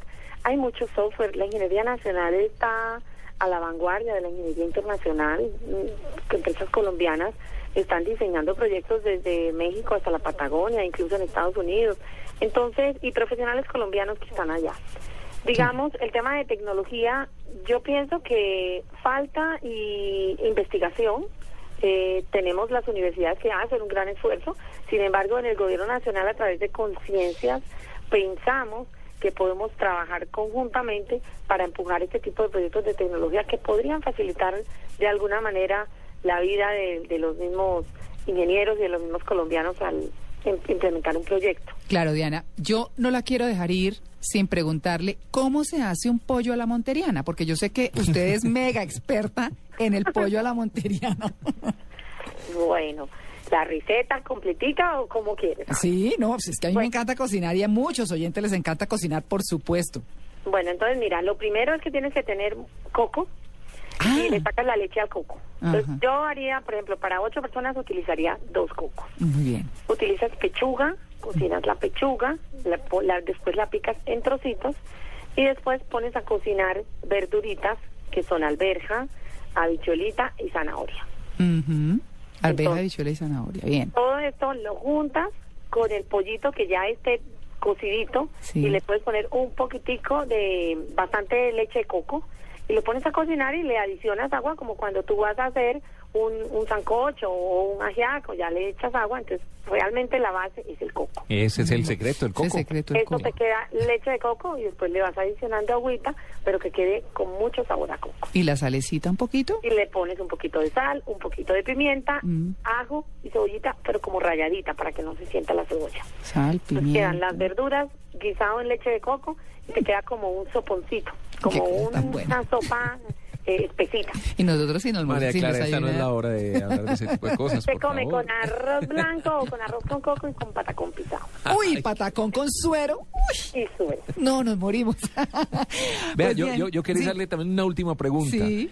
Como ingeniera, ¿debe tener alguna obra de la que se sienta orgullosa? Ah. Algo que haya, a- algo que haya planeado, diseñado eh, y que usted la ve y diga, esto lo hice yo. Bueno, en este momento realmente la obra más importante es la Ruta del Sol, el sector 2, como les decía o como dijeron, mencionaron ustedes, nosotros, yo soy especialista ambiental, hice todo el licenciamiento de los, en este momento son 528 kilómetros, hemos licenciado 470 kilómetros de la doble calzada Ruta del Sol, que hoy es una realidad que es de los tres tramos de la Ruta del Sol, el que está en este momento en plena ejecución. Es un proyecto que atraviesa cinco departamentos, siete corporaciones autónomas regionales tuvieron que otorgar permisos. Hay que se licenciar, se han licenciado 13 variantes, tenemos que licenciar 26 en total. Eh, atravesamos una zona de reserva paralela al río Magdalena, hemos hecho la sustracción de reserva y hemos pasado por 54 poblaciones donde se ha socializado un proyecto que se inició hace dos años y hoy es una realidad. ¿Y aspira que algún día le pongan alguna obra, algún puente, algo, el nombre suyo? Ay, Tito. No, no, no, no, no, no. No, pero sí vamos a buscar y a ustedes los invito el próximo 29 de, no- de mayo. Son los premios a la excelencia de la ingeniería nacional. El gobierno nacional otorga las órdenes al mérito Julio Garavito y sí esperamos en un tiempo muy corto, por lo menos antes de yo salir, tener un premio a la ingeniería sostenible. Muy bien, pues es eh, Diana Espinosa Bula, la presidenta de la Sociedad Colombiana de Ingenieros, una mujer muy joven, eh, pues eh, mm, excelente en, todo lo que ha hecho en su trabajo. Queremos felicitarla y que tenga un feliz día. Muchas, muchas gracias a ustedes. Muy amables y por acá tendrán que venir a comerse el pollo a la Montería. Bueno, eso sí quedó comprometida. Ok. Bueno, llego con los dos cocos. Pongo los cocos muy bien, 8 y 51. Este domingo en Mesa Blue, Orlando Santiago Jacome, considerado uno de los mejores analistas económicos del país. al, al gobierno, al sector financiero. Profesor de la Universidad del Rosario y gerente de Fénix Valor, nos enseña desde pedir un préstamo en un banco hasta reconocer una crisis económica. Esta parte del mundo en la que estamos ubicados siguen siendo muy elevadas. Tasas de cambio, intereses, cómo cuidar nuestro dinero. Puede reflejar un ahorro en la parte de intereses cercano a un 30 o un 40%, que es algo eh, indiscutiblemente muy positivo.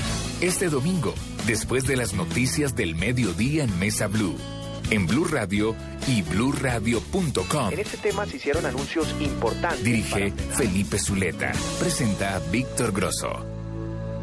Estás en Blue Jeans. Blue Jeans. Lo más cómodo para el fin de semana.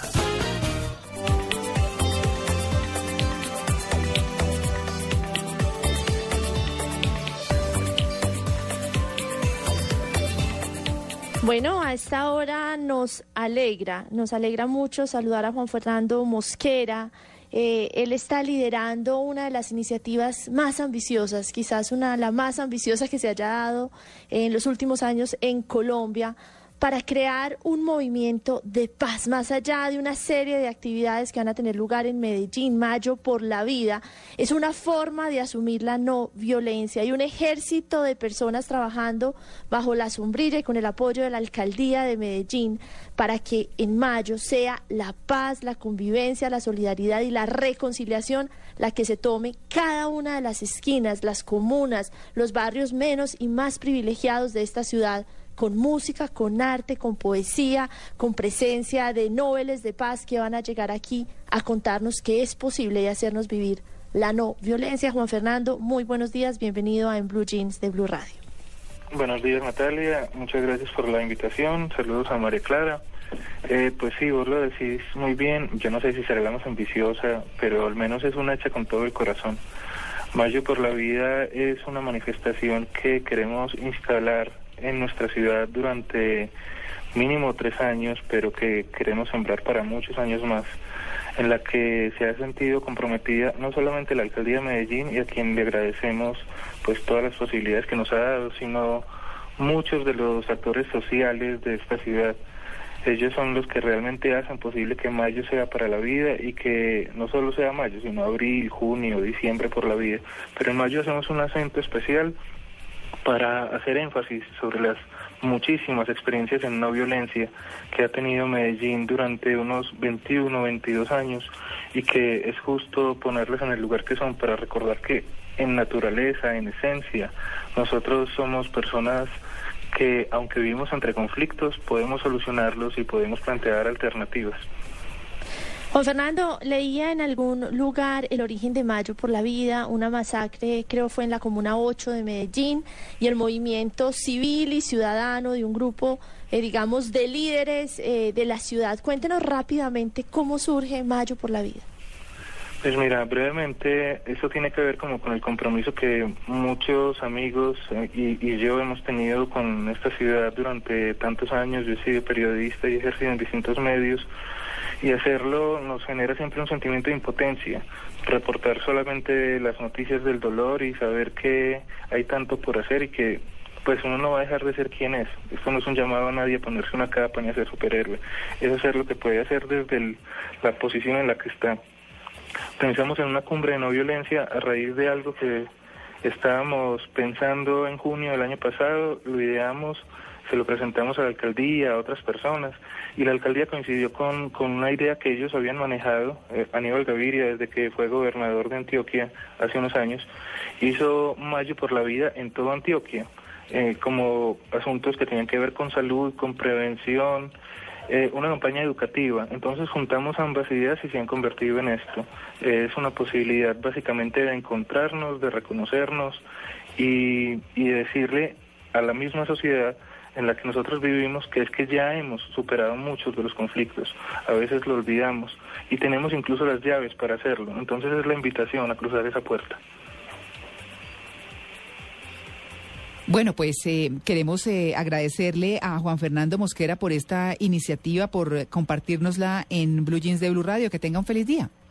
Muchas gracias a vos, que tengan un buen día todos. Los esperamos. Empiezan desde el 25 de abril hasta el 31 de mayo. Empezamos con los todos los museos de la ciudad sincronizados en esto. Tenemos una actividad muy linda el 9 de mayo que es una vamos a encender la ciudad de blanco y el 25 María Clara estás muy invitada. Uy, qué rico. A escuchar a Rubén Blades en vivo en concierto gratuito en la calle. Pero con tiquete y todo, con tiquete y todo. Y hospedaje y, y parejo. Mi ca- el parejo lo tiene, mi casa está dispuesta y del pasaje hablamos ahorita. Voy, voy con el... pa- Muchas gracias, voy con mi ¿Y pareja. alimentación por qué come? Ave María, muchas gracias por el ratico. ¿Qué tal la buena? Ah, hágame el favor. María Clara, nos va a tocar pensar. Sí, sí. Pero no se me Nos nota va- lo que como yo. Pollito. Eso sí es. Nunca se le ha notado, yo la he visto. Bueno, muchas María gracias. Clara, nos va a tocar pensar un Mayo por la Vida, un, un programa, un Blue Sí. Jeans en Mayo aquí desde Medellín, pero con su presencia y con la de Tito. Bueno, no. Y obviamente Amalia. No, pues riquísimo, por supuesto. Y, y por si por alguna cosa no podemos ir, pues allá están ustedes. No, Y- pero la cosa es que tiene que estar aquí. sí, No, sí. vengan, vengan. Todos votamos por lo mismo, María Clara. Bueno, vamos para Medellín. Arroba gallego, nos vamos para Medellín. Eh, exacto, Bueno, exacto. Sí, sí, sí, sí, todos, todos nos vamos para Medellín, ¿no? No claro, queda sino Sí. desear que Mayo por la Vida de verdad se sumen eh, todos los antioqueños y obviamente las personas de todo el país que quieran acompañarnos en esta apuesta, que ojalá se multiplique en todo el país, María Clara, algún día. Agradecerle a Juan Fernando Mosquera, a la alcaldía, a todas las entidades que están apoyando, a todas las personalidades internacionales que van a llegar a esta ciudad. Y bueno, a tratar de sumarnos desde donde estemos a esta iniciativa por la no violencia. Juan Fernando, muchísimas gracias. Muchas gracias a ustedes, un abrazo y Medellín los espera en mayo por la vida.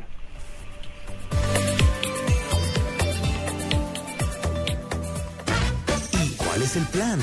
En Blue Jeans de Blue Radio. Pues María Clara, Tito, Natalia, tenemos muchos planes para hoy. Yo quisiera eh, hablar primero de Filbo, eh, invitarlos al lanzamiento de Las Fronteras son Mentales, un libro muy, muy bello de Alfonso Leiza, que en el auditorio Jorge Isaacs a las 7 de la noche es un libro infantil, Ah, entonces es una invitación pues para toda la familia. Eh, Qué rico que se vayan en la tarde, disfrutan de Filbo y luego se quedan allí eh, para, para ver todo el lanzamiento de este libro. Y ahorita Amalia, en la mañana. Amalia, qué pena, se lo Cuéntame. Porque le recuerdo que a las 10 de la mañana el programa que sigue después de En Blue Jeans, que se llama eh, Mundo Blue, Mundo va a estar originando desde allá, va a estar desde la Feria Internacional del Libro en Corferias aquí en Bogotá. Allá van a estar Vanessa Latorre y Héctor Riveros originando su programa. Desde ahora los invitamos para que estén ahí en el pabellón 13 de Copetrol. Bueno, y vamos y a justamente a esa hora, Sí, yo quería recomendarle el taller de ilustración y lectura de cuentos de escritores en La Cueva. Esto también es en Filbo, claramente, en el auditorio de La Cueva, porque es algo, digamos, para niños. Entonces creo que es un buen plan. Si se van, están con en Mundo Blue y además de eso asisten al taller de ilustración con sus hijos. Muy bien, pues Amalia, vamos a seguir con la biblioteca y con cuál es el plan en cuanto tengamos voces y sonidos, porque vamos a informarles a nuestros oyentes justamente qué pueden hacer, qué pueden leer y qué actividades tienen. Así que ya regresamos, estamos en Blue Jeans 859. En Blue Radio Corporation seguimos experimentando y creamos el hombre perfecto. Hola, mi vida, ¿por qué no me llamas? Ay, oye, es que estoy ocupada. Amor. ¿Otra vez? Oye, tenemos que ir donde tus papis. Ay, otra vez. Mi vida, tú ya no me dedicas tiempo, solo quieres... Ay, no seas intensivo. Entonces, el hombre descubrió que no era correspondido y se rebeló con las transmisiones deportivas de Blue Radio. Me canso de lavar y planchar. Revélate tú también con el fútbol en Blue Radio. Este domingo desde las 2 y 30 de la tarde, 11 Caldas Cúcuta, Junior Patriotas y Envigado Huila.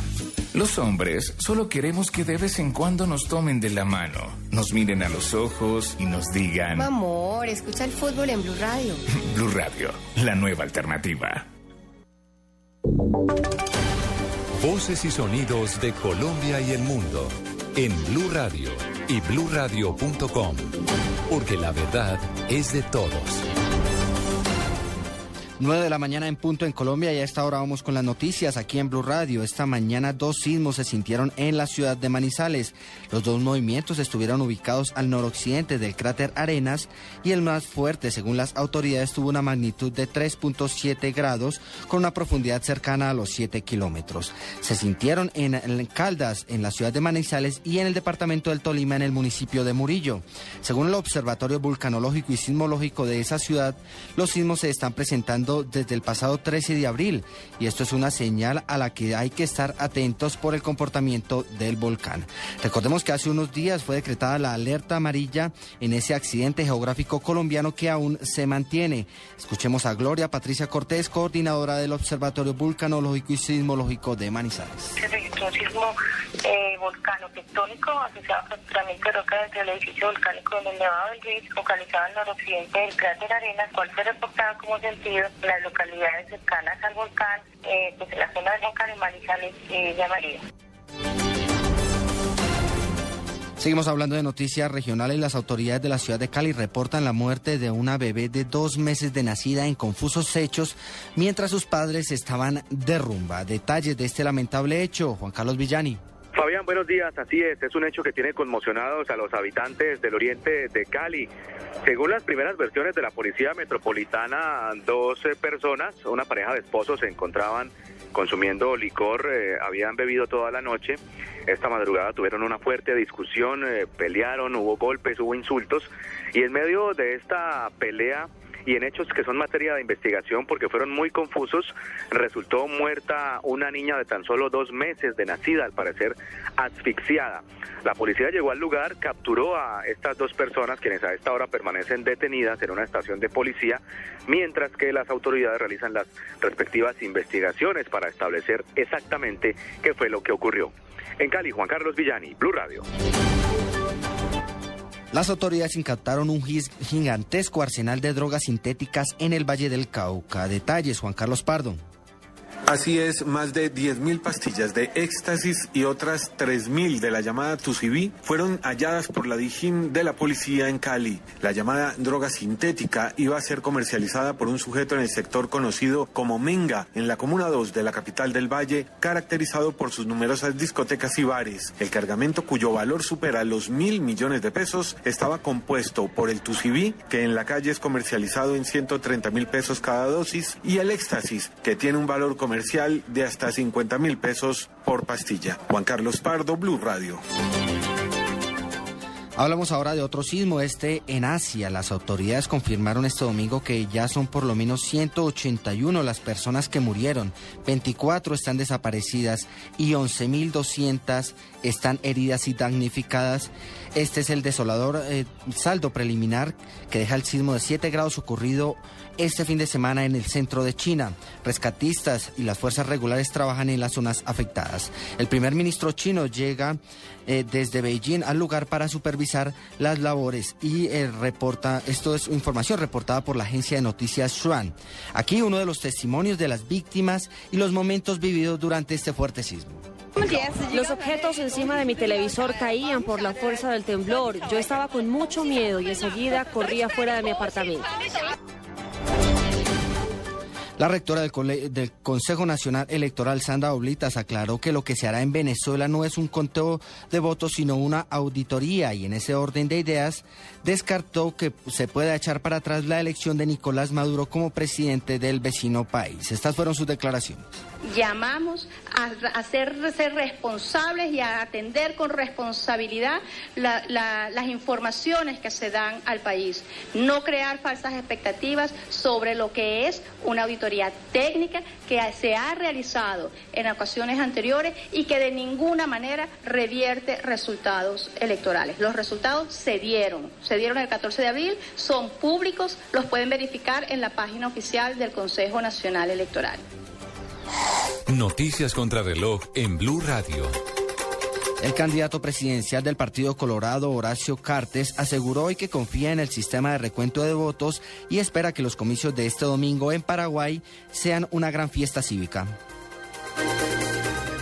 El mando de la guerrilla separatista islámica de Dagestán, República del Cáucaso al norte ruso, negó hoy toda vinculación con los extranjeros presuntos autores de los atentados en Boston, Estados Unidos. El Papa Francisco dijo hoy en la Plaza de San Pedro que acompaña a Venezuela con profunda preocupación, con oración intensa y con la esperanza de buscar y encontrar fórmulas justas y pacíficas para superar las serias dificultades que este país está atravesando. Los opositores a la ley que autoriza el matrimonio entre parejas del mismo sexo han convocado para hoy una nueva manifestación en París, a dos días que los diputados voten la adopción definitiva de esta promesa electoral del presidente francés François Hollande. Lo de la mañana, seis minutos. Sigan en Blue Jeans de Blue Radio. Ser oyente Blue, el 50% de descuento en todo. ¿Cómo? Sí, el 50% de descuento en todo. Ropa, zapatos y accesorios del closet más grande de Colombia. www.dafiti.com.co slash blue. Ingresa ya y listo. Llegó la fiesta panamericana. Celebramos con ofertas. 30% de descuento en todos los computadores marca del pagando con tu tarjeta de crédito panamericana de BBVA. O 20% con cualquier medio de pago. Vaya a la fija con Panamericana. Oferta válida los días 20 21 de abril de 2013. 400 unidades disponibles. No acumulables con otras promociones. Vigilado Superfinanciero de Colombia. BBVA Colombia Establecimiento Bancario. Seleni por fin estará frente a frente con su mamá. Pero se arrepentirá de haberla conocido. Comienzan a revelarse los secretos en y la promesa, de lunes a viernes a las 10 después de la pista, en Caracol Televisión, más cerca de ti. Las movidas empresariales, la bolsa, el dólar, los mercados internacionales y la economía también tienen su espacio en Blue Radio. Escuche Negocios Blue. Esta noche a las 7 y 10 en Blue Radio. En Blue Jeans, la titoteca.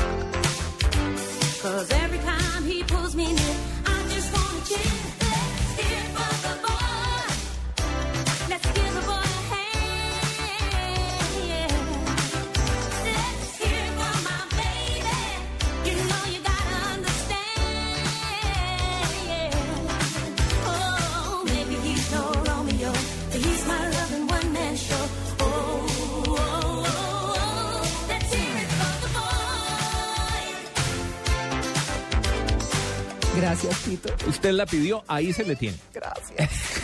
También de la película Footloose. No, qué Denise. Williams se Sí. llama ella. No, Let's lo hear it for the boy. Un Me gusta. aplauso para el muchacho. Sí, sí, sí. Let's hear it for the boy. Muy bien. bueno, mire, Tito, es que eh, quería aprovechar esa circunstancia de lo que estábamos hablando cuando usted presentó el tema de Footloose y este otro que también, pues, obviamente está dentro de la película Let's Hear It for the Boy, boy porque... Es de, eh, es de la escena cuando Kevin Bacon trata de enseñarle a Christopher Point- eh, Penn a bailar. Sí. Sí, que le da bastante trabajo. ¿Se no, la no, y con esto, en esto hay que tener habilidades. Hay que tener habilidad. Sí, no, y además pura música discotequera, buenísima, se bailó, se bailó. Pues eh, eh, aprovecho esta circunstancia y que, me causa tanta emoción la música. Hay canciones que, que a mucha gente cuando, es- cuando escucha pues eh, les produce cierto sentimiento. Puede ser nostalgia, puede ser alegría, puede ser emoción, pueden ser muchas cosas. Y es que una canción favorita le genera a usted eso, sentimientos, por alguna razón. Y se adelantó un estudio, un estudio muy interesante, donde, donde decían por qué la gente pagaba por las canciones. Entonces eh, se llama, el estudio se llama Salimpur, eh, del Instituto de Investigación Rodman en Toronto. Y se preguntaba si esa respuesta emotiva que tenía la gente, pues se debía a la música o al apego emocional que a través de la música sentía la persona. Era fundamentalmente eso. Entonces, reclutó 19 voluntarios, 10 hombres y 9 mujeres entre los 18 y los 37 años. Unas edades, pues bien. Jóvenes. Sí, jóvenes, para que compartieran esos gustos musicales subjetivos. Ellos escogieron los géneros indie y el electrónico que demostraron ser como los más populares. ¿Cuál es el indie, Tito? Me encanta, el indie es como un rock un poquito electrónico, pero es em, como más tipo country también. Yo creo que evoca un poquito el tema del- de la música country. Muy difícil de escribir el indie, pero viene del término Pero- independiente que no pertenece a las grandes casas disqueras, sino que es música, digamos, un poquito más... Antes se le, se le hubiera podido llamar alternativa, no sé, Mm. pero eso es... Además ya que hoy en día lo miramos indie. más como con el rock alternativo. Indie es Hay cantante independiente, como hoy en día se puede grabar Sí. tan fácil. Sí, sí, sí. ¿Cierto? Sí. Entonces va más por ese lado, es un poco más Es independiente, digamos. pero puede ser de todo. Puede ser indie rock, indie pop, indie electrónica, indie folk incluso. eh, pero es muy buena, muy buena música. No, eso indie. es. Bueno, ahí sí yo, groggy. Ah, eso sí. Pero miren, ¿qué hicieron? La investigadora les hizo escuchar 30 segundos de 60 canciones que nunca antes habían oído. Eh, hizo una interfaz similar a la que hace iTunes. Eh, los voluntarios marcaban cuando estaban dispuestos a pagar por el tema. Entonces sonaban los temas y ellos marcaban y decían, listo, estoy dispuesto a pagar. El máximo tope que, que pagaban por tema era de dos dólares. Y para hacer el experimento más realistas, los participantes usaban su propio dinero y al final de la prueba recibieron el CD con las canciones compradas al final del estudio. O sea, todo lo que ellos iban comprando, pues de verdad daban la Se plata. Y les, claro, y se llevaban toda una emotividad en ese CD. Es chévere. La verdad es que lo que dice es que la música se vuelve algo mejor de lo que el cerebro esperaba y por eso es que la gente se pega a las canciones y les llega a sus emociones y a sus cosas. Les quería contar eso a propósito de esta canción que me encanta. La gente, a ver, uno la primera vez que oye una canción como que no, como que no le gusta. Como que no le gusta. Hay canciones de canciones, ¿cierto? Es decir, Sí. le- la cereje yo creo que cuando la gente la oyó la primera le pareció muy pegajosa y muy, y muy Sí. así después uno hubiera quedado fundido de oírla para emplear otra palabra. Pero generalmente cuando uno oye una canción nueva, uno no está familiarizado, uno como que no le para bola, no le gusta, le suena feo. Pero a medida que la empieza a repetir y ve que otra gente la oye y la disfruta y todo lo demás, como que le empieza uno a coger el gusto y llega un momento en que uno una canción no quiere dejarla de oír, Sí. ¿cierto? Yo me repito, a mí estas que me gustan, esta me la puedo oír cinco veces seguidas. Sí, pero llega un momento en que también ya uno, ah, ya, me cansé de oírla. Y la guarda, la esconde hasta que la vuelve a oír al tiempo. Unos Ay, años ¿cierto? después. Sí. Tito, pero cuando uno es musicólogo y sabe tanto de música como usted, ¿puede uno tener una canción favorita? Pero no, vive en éxtasis. no, pero Tito total. vive en éxtasis. No, pero total, total, total, claro. sí. Y, y también lo que dice María Clara, hay canciones que uno quiere oír y repetir y repetir. sí. No todo el día ni todos los días, pero sí cuando la vuelve a oír le despierta a uno emociones. Get down No, no, ni. Y no sé si se han dado cuenta que uno las canciones de alguna manera las como que las relaciona con algún momento Sí. vivido. Sí, señor. no todas, pero claro. sí muchas. Te marcan Casi épocas. Sobre todo las que le gustan a uno. Casi. Mm. Yo creo que no el himno nacional, de resto todo. Ay, No, no, y yo cuando uno está enamorado, decir- despechado, hasta el himno nacional le sale. No, yo oigo los éxitos de Nietzsche y me acuerdo del novio más petardo que tuve. Por ejemplo. Qué pena con Nietzsche, ¿no? Pero el más. O sea que si hay traumas ahora que hablamos No, del tema del trauma. diván. Eso ¿no? no es trauma, eso es pereza. Y qué pereza. Me encanta Nietzsche, pero qué pereza. Y, y uno dice, ¿y este bobazo qué? Pues bueno, pero así fue. Nada que hacer. 9 y 14. Every time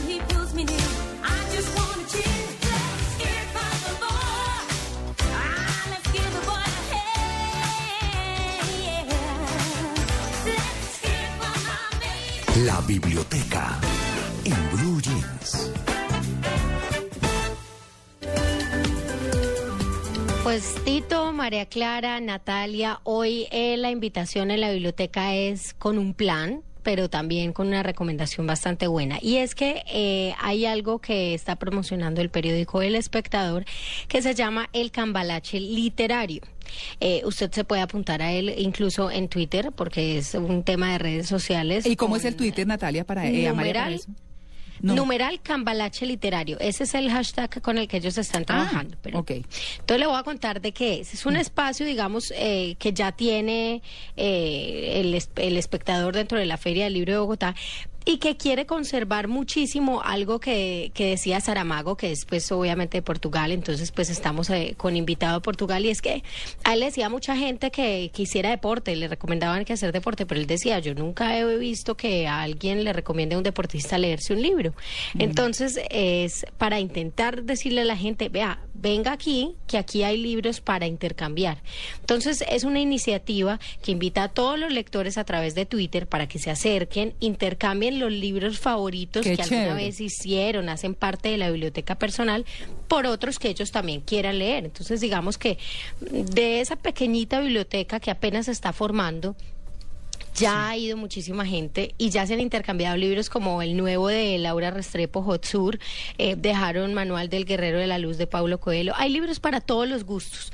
Eh, hay unos lectores que ya prometieron que iban a ir a dejar eh, libros de, de una cantidad de autores como Santiago Gamboa, como John Baby, pues una Oiga, cantidad. Amalia, pero, pero cuando uno raya los libros, porque es que es inevitable. Es, Es inevitable. Sí, sí, es señor. inevitable Yo creo un que hay muy poca gente que no lo que no Sí. lo raye, pues pienso yo. Sí, sí, Sin sí. embargo, yo creo que es más bonito que si usted va a entregar un libro y que sí hizo parte de su biblioteca y que sí está rayado, pues le llegue a otra persona y la otra persona diga, ve, esto fue lo que subrayó, bueno, qué curioso, pues también Mm. puede ser muy bonito no encontrarse con un libro así. En todo caso, digamos que divino, sí. no, eh, a mí me es una parece que gran experiencia no leer un libro leído, sí. Un libro Sí. leído se, se, se, se lee mejor, se recorre mejor, inspira mucho más que uno completamente nuevo, yo también creo. Mm. Claro, rayadito es mejor. El ca- En todo caso, cada participante, digamos, solamente podrá tomar el mismo número de libros que aporte a la biblioteca y que obviamente no admite pirateados, ni fotocopiados, ni mucho menos pues en mal estado.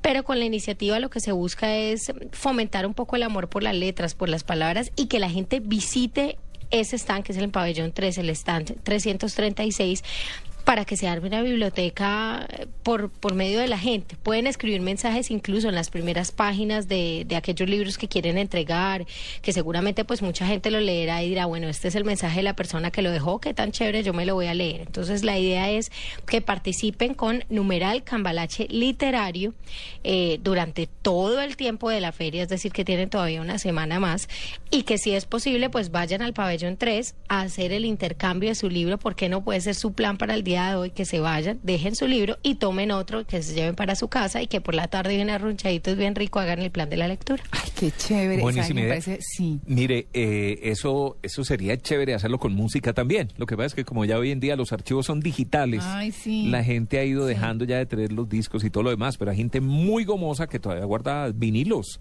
Uf, ¿Cierto? eso con sus carátulas, con sus long plays, con todo Mm. esto, los mismos CDs, ¿cierto? eh, poder hacer ese tipo de intercambios. Este fin de semana en Argentina se estaba, en Buenos Aires se estaba realizando precisamente, precisamente una feria de esas, en la que la gente llevaba sus discos viejos, los compartía con otras personas, intercambiaban e incluso vendían y compraban. Porque sigue siendo para los amantes de la música el, el popular agáchese para ver qué hay por ahí, mirar una caja llena de discos, no sé, tiene, tiene cierto encanto. Claro, mire que en la Feria del Libro eh, está eh, el libro Magia sin Misterio, que está a la venta en el pabellón 3, el stand 342. Ah, Digamos que, que a quienes les gusta el esoterismo y este tipo de cosas, pues lo pueden encontrar. Su autora es Mónica Hernández, así que ya saben, pueden ir allá. Y los quiero invitar a ver el documental José y Pilar, estamos hablando de José Saramago, que se presentará en exclusiva para Colombia este lunes 22 de abril en la Cinemateca Distrital. Así que, pues, eh, la entrada es libre, oigamos un pedacito.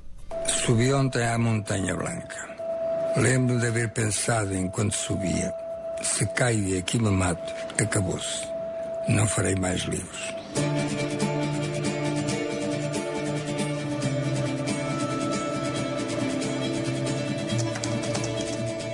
Bueno, escuchábamos la voz de José Saramago, ¿no?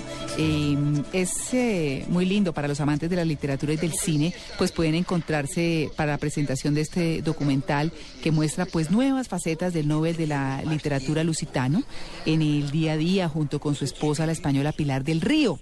Así que ya saben, el lunes 22 de abril a las 12 del día en las instalaciones de la Cinemateca Distrital. El director Miguel González Méndez, quien presentará ese documental, pues sobre los últimos años del Nobel de Literatura, José Saramago y su esposa Pilar.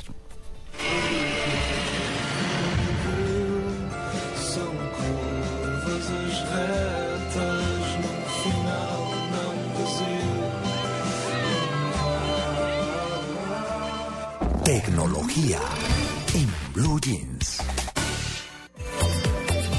Bueno, la tecnología da para todo, Tito, Amalia, Natalia. Y es que la verdad es que eh, en estos últimos días se ha hablado mucho de cómo a través del Twitter uno puede conseguir trabajo. Pero ¿cómo lo puede conseguir? Pues mostrando un perfil. Y de hecho, y lo hemos comentado aquí varias veces con empresas Talentos, pues cuando van a contratar a una persona se le meten a su Facebook, miran su perfil en Internet que está apareciendo y demás, pues el Twitter es una forma, claro, ahí se ve que es lo que piensa usted Totalmente. y además concreto como ellos necesitan. Así que tenemos un invitado muy especial que es Juan David Vargas, director de investigación de Meridian Group, para que hablemos de este tema, de cómo conseguir trabajo a través del Twitter. Juan David, muy buenos días. Buenos días, muchas gracias por la invitación. Bueno, ¿cómo se hace? Pues hay muchas formas, realmente como que está la herramienta como para el uso que se le quiera dar, pero puntualmente una, eh, hay una palabra o un concepto que volvió muy de moda Twitter y es eh, la curaduría de contenido. ¿Curaduría de contenido?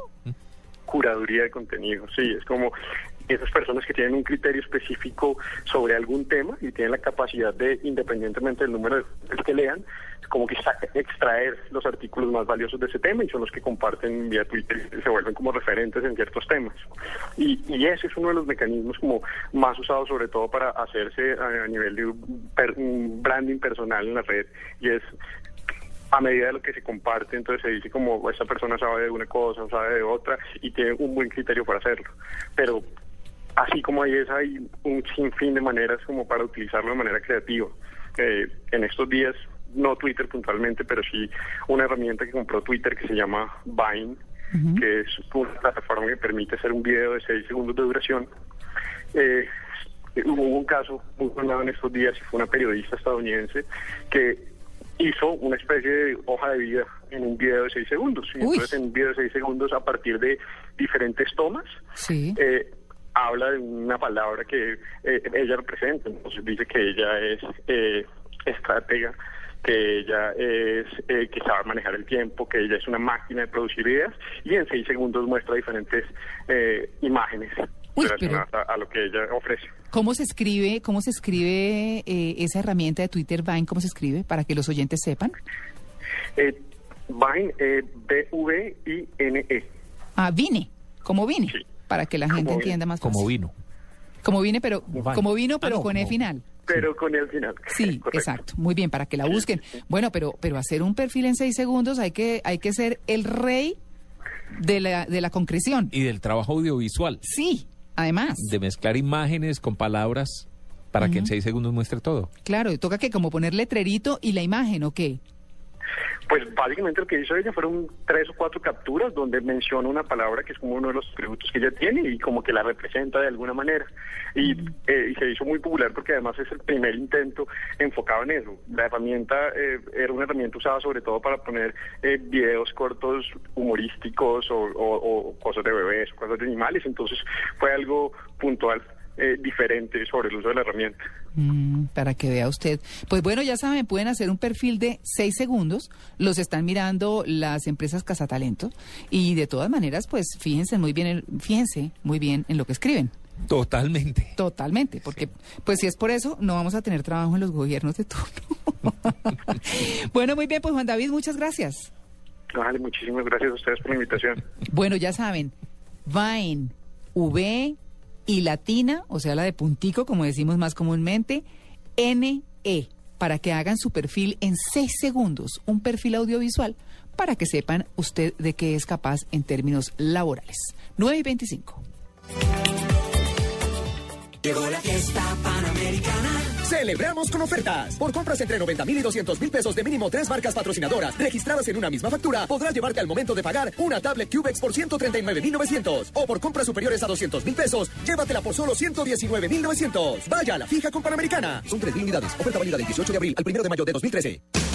Por ser oyente Blue, el 50% de descuento en todo. ¿Cómo? Sí, el 50% de descuento en todo. Ropa, zapatos y accesorios del closet más grande de Colombia. www.dafiti.com.co slash blue. Ingresa ya y listo. En Blue Jeans, 3, 2, 1, acción. a dedicated businessman, family man, a man I am very lucky to call my mentor and my father. World events all revolve around five things. M O. Hola María Clara, Tito, Amalia, Natalia, un cinematográfico domingo hoy para Uy. hablar de los estrenos que nos van a llegar esta semana. Claro, Luis Carlos. Buenísimo. ¿Qué vamos a ver? Bueno, escuchábamos eh, ahí en el arranque, después de nuestra presentación, secuencias de una película que nos devuelve a un galán de Hollywood que le gusta mucho a nuestras cinefanáticas que se llama Richard Gere. Señor. Richard llega- Gere. Ah, Richard Gere, claro. Richard Gere, claro, ya eh, o- otoñal, ya ha pasado los 60 años este hombre, pero sigue haciendo películas. María Clara, yo soy Otoñal. otoñal. Yo soy otoñal. Nosotros estamos muy cerca de ser otoñales. Uy, Luis no, Carlos. pero el, me el acerco a- calificativo está Me acerco a invernal. Sí. No, no, no. Ay, no, Luis Carlos. Hoy sí fue. con una película que se va a conocer en nuestro país como Mentiras Mortales. En otros sitios de Latinoamérica se ha conocido como El Fraude.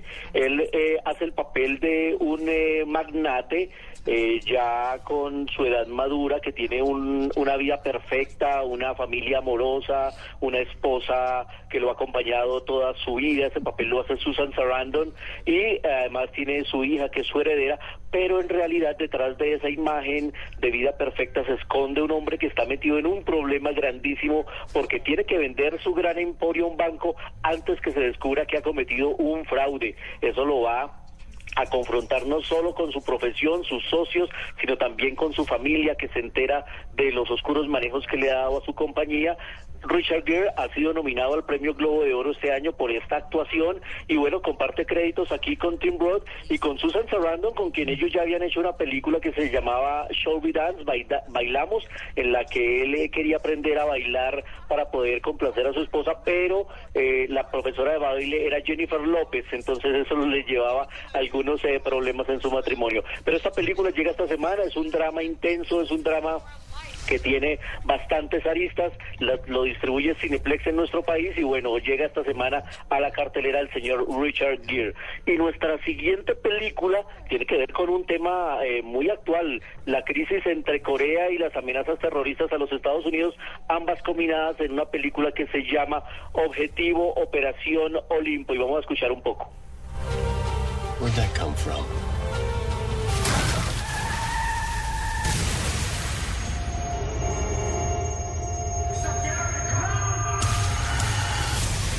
Pues ese, ese sonido de la frenada corresponde al accidente con el que empieza esta película y es un accidente en el que va el presidente de los Estados Unidos, la esposa, la primera dama, muere y eso obliga a que el jefe del servicio secreto renuncie a su cargo porque se siente culpable de lo que le pasó a la primera dama. Lo que pasa es que después van a llegar los norcoreanos a atacar la Casa Blanca y secuestran al presidente de los Estados Unidos.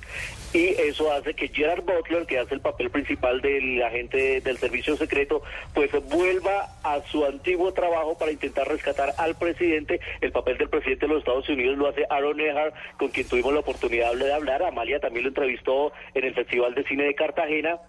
Y es un eh, drama, eh, también está aquí Morgan Freeman, pues imagínense, los coreanos eh, atacando, invadiendo la Casa Blanca y secuestrando al presidente de los Estados Unidos. Va a llegar esta semana y con un tema muy actual, el de, el de la crisis de terrorismo en los Estados Unidos. Así que es otro de los recomendados que nos llega esta semana a la cartelera. Y el tercer recomendado llega de Argentina y tiene que ver con otra actuación del gran argentino Ricardo Darín. No fue una casualidad que le mataran frente a la facultad. El formol, la nota, el colgante que tenía puesto, todo formó parte de un plan. Todos sacrificios, víctimas inocentes que deben ser inmoladas para beneficio de la humanidad. La víctima puede ser cualquiera. Es eh, una película que dirige Hernán Goldfried, tiene como título Tesis sobre un homicidio. Esta cinta fue la encargada de cerrar el Festival Internacional de Cine de Cartagena, ha sido una de las películas más taquilleras este año en Argentina y nos narra la historia de un eh, abogado y profesor especializado de Derecho Penal que está convencido que uno de sus más brillantes alumnos es el autor de un brutal asesinato y va a intentar demostrarlo por todas las eh, formas posibles, lo que lo va a convertir en una obsesión también. Dirige Rica- eh, actúa Ricardo Darín, están actuando también Alberto Alman y la dirección es de Hernán Goldfried. Un buen cine argentino llega también esta semana a la cartelera, así que hay una gran variedad de ofertas, hay más de 35 películas de todos los géneros para que no se pierdan en estos días y también hay que recomendar que tenemos Eurocine por estos días en Bogotá, el invitado de honor es Holanda y es una buena oportunidad para ver las grandes piezas del cine europeo. Y nuestro viaje en el tiempo hoy nos va a llevar a recordar una película maravillosa, una de las que más me gusta, me la veo cada vez que me la puedo repetir, se llama Tootsie con Dustin Hoffman. 35 milímetros en Blue Jeans. You're too much trouble. You played a tomato. They went a half a day over schedule because you wouldn't sit down. It wasn't logical. You were a tomato! A tomato doesn't have logic. A tomato can't move. That's what I said. So if he can't move, how's he going to sit down, George? No one will hire Pues ese, estamos escuchando ahí a Dustin Hoffman peleando con Sidney Pollack, que además es el director de la película y actúa también en ella, la historia de un actor frustrado porque no tenía trabajo y termina encontrando como solución para su crisis laboral disfrazarse de mujer. Él termina con ayuda de Bill Murray consiguiendo encarnar a una mujer que busca trabajo y lo consigue para ser la jefe de un hospital en una serie de televisión. Ella se va a llamar Dorothy y lo que pasa es que va a entrar en conflicto porque él o ella disfrazado termina enamorándose de una de sus compañeras de reparto, pero además de eso también sus compañeros van a terminar coqueteándole. Es un drama con toque de comedia que fue nominado él al premio de la Academia, habló de Dustin Hoffman en eh, 1900 se me perdió el año en 1982. No ganó, y eso lo hablábamos ayer con María Clara, porque es que estaba compitiendo con Ben Kingsley, que hizo el papel de Gandhi, pero sin duda es una de las grandes actuaciones de Dustin Hoffman haciendo el papel de Dorothy, y es una película recomendada, y la traemos hoy a colación porque ayer estaba cumpliendo años Jessica Lange, la coprotagonista, que además se ganó el premio Oscar por su actuación como mejor actriz de reparto en esta película, dirigida por Cindy Pollack en 1982. Así que esos eran mis recomendados hoy en Blue Jeans de Blue Radio. Bueno, eh, Tito tiene ahí su sorpresita, ¿no? Estamos viendo a ver si alcanzamos a, a sonarla. No, que es la canción eh, que hacía Stephen Bishop de esa película, además. It Might Be You, debe ser tú. Ser- sí, mientras tanto yo les cuento que en Maloca hay cartelera en este mes de abril a propósito del mes de los niños, aprovechando la sección de Luis Carlos, por supuesto, pues está Viajeros del Espacio, está Fuerza de la Naturaleza, que es un Fuerzas de la Naturaleza, que Un es gran eh, documental. Sí, señor, es de género científico, los feroces poderes del planeta que se ven reflejados en los múltiples fenómenos naturales, pues ahí se siente la experiencia y se entra en contacto con ellos. Hay otras, eh, otros títulos como Grandes Migraciones, Expediciones Subterráneas eh, y cine en 3D, donde está Titanes de la Era de Hielo, una película que pues va a llevar a los niños a realizar un viaje fascinante a través de los eh, monumentales glas- estoy enredada, glaciales y praderas amplias del Pleistoceno. Acompaña a gigantescos mamuts, bisontes y tigres dientes de sable y pues obviamente van a vivir una aventura que no se la pueden perder. Y monstruos voladores en 3D. Una extraordinaria aventura hacia el pasado de nuestro planeta que llevará a los visitantes al mundo prehistórico de los dinosaurios y al cielo de los cero de los pterosaurios, de los pterosaurios. Muy bien, esa es la cartelera de Maluca. ¿Y la musiquita Hugo? Sí, sí, sí, recordando tú, sí, nueve nominaciones. Es que fueron nueve nominaciones. Solo se ganaron un, un Oscar, ¿cierto, Luis Carlos? El de Jessica Lancha, Sí. mejor actriz eh, principal, pero como les dije, es que ese año tuvieron la mala fortuna de enfrentarse a Gandhi, la película de Richard Claro. Attenborough, y protagonizada por ese Ben Kingsley, que era igualito a Gandhi. Eh, un hombre que ha hecho una gran carrera y que, como hablábamos ayer, va a estar ahora, esta semana, haciendo el papel del villano mandarín en la película de Iron Man. Sin duda, uno de los grandes actores de, de esta generación. Y recuerden que tenemos premio para nuestros cinefanáticos. Sí, eso le iba a decir Luis Carlos. Usted ofreció ayer gorrita y camiseta. Muy fácil. Ah. Eh, tenemos eh, la camiseta y la gorra de Oblivion. eh, cortesía de United International Pictures, pero pues eh, eh, yo creo que lo podemos hacer a través de Twitter en arroba en blue jeans, a quien al primero que nos escriba y nos diga cuál era el personaje que recordamos ayer en 35 milímetros. Ay, perfecto. Muy fácil a los que Facilísimo. Yo pongo el pique y usted el Nicky. Facilísimo. Pues órale, pues cómo no. Sí, sí. Muy bien. Vale, Luis Carlos, muchas gracias y bueno, nos vamos hoy para cine. Que tenga un feliz domingo. Gracias a ustedes y un domingo de película para todos. Recuerden entonces, arroba en Blue Jeans y nos dicen quién fue el personaje del que se habló ayer En en 35 eh, 35 milímetros. El primero se gana el premio. El primero.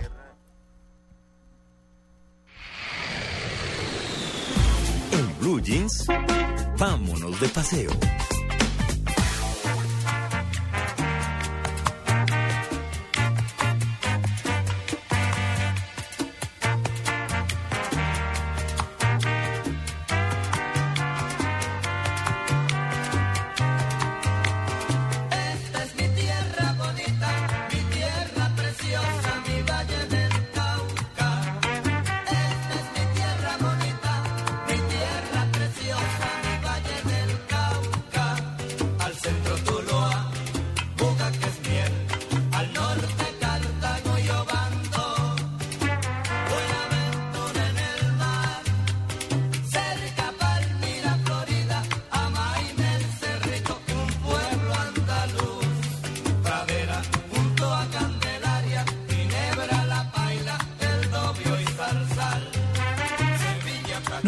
37 minutos de la mañana. Ayer estábamos en Míconos. Hoy estamos en donde, Juan En Carlos. el Valle del Cauca parece. Sí, ¿no? Pero por supuesto, muy buenos días a todos allí en la mesa de trabajo, a Mari, a Natalia y por supuesto a nuestros oyentes en Blue Jeans de Blue Radio. Pues a propósito de los 103 años que acaba de cumplir el Departamento del Valle, pues un homenaje especial para toda la gente del departamento, incluyéndome porque soy de Cali. Ah, Ah, pero por supuesto, orgullosamente caleño del barrio San Fernando, mira. no, bueno. no lo sospechábamos, pero bueno. Sí, no, yo sé, yo sé. Así que nos vamos para un lugar fantástico. A mí me encanta cuando voy a visitar a mi familia, pues irme para el lago Calima. ¿Lo conocen? No, pero por No supuesto. cono- lo conozco por referencias. Eso. Bueno, Este es un lugar maravilloso realmente. El lago Calima, eh, para llegar al lago Calima, digamos que si ustedes lo van a hacer desde Bogotá, pues toman un vuelo Bogotá-Cali. ¿eh? Depende de la temporada en la que se encuentren, pues van a encontrar tiquetes entre 90 mil pesos y 150 mil pesos. Pues obviamente en las temporadas altas la cosa se pone un poco más loca. Pero en condiciones normales, pues un ticket ida y regreso les debería costar máximo 300 mil pesos hasta el aeropuerto de Cali. Y de allí pues van a tomar un transporte que los lleva hasta el municipio de Darién o al municipio de Restrepo. Los dos municipios colindan con el lago Calima, sin embargo el municipio de Darién es el que se encuentra a, la- a las orillas del lago. Eh, es un recorrido cercano desde, desde Cali, o si ustedes quieren llegar a Cali, porque nada mejor que darse una vueltica por, por la Sultana, por supuesto, pues eh, se van por Jumbo, de Cali se sale por Jumbo hasta la glorieta que está allí adelantito de la ciudad de Buga, y de allí se toma toda la vía que conduce hacia Buenaventura. Una hora y media más tarde, o no, una hora y cuarto, perdón, se encuentran con el desvío al municipio de Darien, enclavado por supuesto en la cordillera occidental y en el lago Calima, que es a propósito uno, una de las represas más grandes que tenemos en Colombia con una superficie de 70 kilómetros cuadrados y cuidado que es el lago que tiene los vientos más rápidos de Latinoamérica. ¿sí? Eso quiere decir que es apto y muy a propósito para practicar deportes eh, acuáticos. A vela. Deportes como, como exactamente, como vela, como windsurf, como kitesurf. Yo tuve la oportunidad de hacer allí mi curso de kitesurf. Claro, no es que me haya ido muy bien porque pues las aguas son fuertes, los vientos son eh, muy pesados, pero eh, es una actividad fantástica. El, clima, ¿qué tal es? El clima. Bueno, es de lo mejor, porque justamente la gente de Cali que quiere irse de vacaciones y por eso convirtieron al lago Calima y sus alrededores en destino turístico, eh, es, un poco más frío, porque Darien está, por ejemplo, a 1500 metros sobre el nivel del mar, lo que lo hace ya más templadito y, y además como está en plena cordillera, entonces se convierte en un poquitito más frío. De noche, de, de- de hecho en la noche hace, hace frío. Entonces a la gente de Cali y a la gente de- del Valle en general, pues le encanta esta temperatura. Y las, eh, la hotelería, por ejemplo, las cabañas que se han dispuesto para hotelería alrededor del lago son tipo chalet. Entonces son espectaculares. eh, todas tienen además chimenea, entonces te imaginarás pues que a la gente le encanta justamente esa temperatura, que en la noche alcanza a bajar hasta los 12 o 13 grados centígrados, por lo que es muy agradable. Y en el día, por supuesto, pues hay un calorcito típico pues del valle que claro es muy muy agradable recordemos que en el lago Calima pues se asentó justamente la cultura calima y en municipios como Restrepo y como Darién pues hay museos y hay muestras eh, artesanales y muestras culturales de, de esta cultura Hospedaje. eh, exactamente. En hospedaje, por ejemplo, vamos a encontrar un hotel allí en, en Darién, en sus alrededores, que se llama, por ejemplo, el Brisas del Calima. En temporada alta, una pareja va a pagar 148 mil pesos con desayuno incluido, wifi, piscina, parqueadero, es decir, muy bien. ¿eh? Y realmente la hotelería está por ese mismo eh, corte en, en alrededor de todos los hoteles. Por lo que se permite, pues, son casi mochileros, ¿no? realmente 148 mil pesos Juan Carlos, lo estamos perdiendo. Lo estamos perdiendo, Juan Carlos. Ver, Se nos, a ver, ¿dónde se nos está ahogando en el lago Calima. Sí. Cada vez No, más no, no, profundo. no, todavía no, todavía no. Ahí como estoy, ahí está un Ahí está, como un cañón. Ah, bueno, entonces ahí está perfecto. Bueno, les comentaba que la hotelería pues va a rondar entre los 120, 130 y 170 mil pesos por pareja una noche. De manera que está bastante bien. Sí, por pareja. Sí, a- por pareja, claro que sí. Bien, ¿no? Pues Sí. pagando 60 mil pesos, 70 mil pesos por persona no está nada mal. ¿Y desayuno incluido? Pregunto yo siempre. Desayuno incluido, claro que sí. Y cuidado la hora del almuerzo, ¿no? Que, que se pueden pedir, por ejemplo, una chuletica bayuna. Uy, Mm. la que se sale por los bordes del plato. Sí. Ay, esto es una cosa loca. Si uno se la tiene que comer de. Exacto, uno empieza por fuera del plato. Es- además, porque en el valle, y es una de las cosas que tanto me gusta de la gente del valle, es exageradísima con el tema de la comida. Ay, O sea, pero te sirven como si fuera tu última cena. Así que. en Santander pasa igual. En Santander pasa igual. Sí, en Medellín también. Sí. No, o sea pero- que estamos en, en pero el han- país de la exageración. ¿Pero se han comido una chuleta bayuna? No, eso es impresionante. No, yo estoy encantada oyendo porque yo no he ido a Cali además. A mí me llevan, no sé si, es, no sé si es el sitio más conocido, me llevaban a un sitio en Cali que era el Buda. Ah. Y Es muy conocido, claro. el, el plato es casi como una bandeja de esas ovaladas. De las de antes. la- de las de antes. Ah. La carne se sale por todos los lados. Es decir, es un solo corte de Como carne. en las ojonas aquí. Es la misma No, cosa. no, con- Bueno, las ojonas, pero No, pero Tito es tal cual, solo que pues en Pero las Tito no ha ojonas... comido No, eso se sale el pollo, un ala por un perdón, lado. el chicharrón de Envigado lo conozco, el de doña doña Gloria, es que se llama doña Rosa, doña Gloria. Claro que se Claro sale que por sí. todos los lados. Uy, sí. Bueno, y, Bueno. y- y comen, y si, lo- y si toman su, su cena o su almuerzo en casa de familia, es todavía más exagerado. Uy, pero, pero Juan Carlos, ¿cuánto vale esa...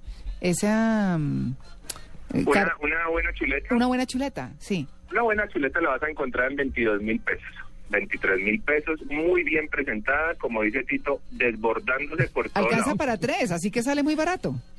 La verdad es que sí, la verdad es que yo siempre, cuando estoy en el valle, digo, ven, pidamos un plato para los dos, sí, porque es que es una exageración y la gente dice, ay, no, que yo tengo hambre, no, que yo tengo hambre, es que sobra un plato. Realmente sobra un plato, porque es, es- es- una cosa increíble. Ni hablar del churrasco, los pescados, por ejemplo, en Lago Calima, en Restrepo Vendarín dice una tilapia. La tilapia es el pescado de, la, de la región. Es, es espectacular, delicioso, servido de, de muchas formas, por supuesto en el baño con toda la creatividad que tiene el bayuno en su gastronomía. Exactamente. Y Mm. ojo que tienen que pedirlo con una lulada. Ah, Claro, claro, la lulada. Han comi- han- se han tomado, es que yo, yo digo han comido porque es que la Sí, lulada pues es son pedazos de lulo, claro. Sí, no. Sí, la lulada es un almuerzo, eso, es- eso es otra cosa también exagerada, pero de una delicia Sí, sí. increíble. ¿O qué tal un champús? Uy, sí, buenísimo. No, eso ni... Bueno, el champús también es una maravilla. No, Y Sin un embargo, aborrajado, bueno, ¿eh? Ay, Un aborrajado, mira, eh, la- el aborrajado es fantástico, ¿no? El, ese platanito así, no, esa presentación es una cosa increíble. Marranitas es lo otro, que, marranita, cholados. ¿no? que son esas bolas como de El patacón con chicharroncito. Uy, Uy, qué bueno. Nos dio hambre, ¿no? no, Nos pero... hambre. No, o sea, ahorita salgo corriendo al desayuno. No, me frío. Bueno, ustedes ya lo saben, en Lago Calima, pues eh, visitan Darien, Hotelería 1A, actividades, cabalgatas, todo en deportes acuáticos es excelente, pero tenemos una forma rápida también y, y muy agradable de conocer el destino. ¿Nos vamos de mochila? Vámonos de mochila. Vámonos. De mochila. En Blue Jeans. Bueno, Bueno, listos. pues muy bien. Mi recomendación mochilera es Restrepo Valle. ¿eh? Restrepo es el otro municipio que colinda con el lago Calima, también de una temperatura muy agradable, entre los 18 y 20 grados centígrados y en la noche también un poquito frío si se quiere.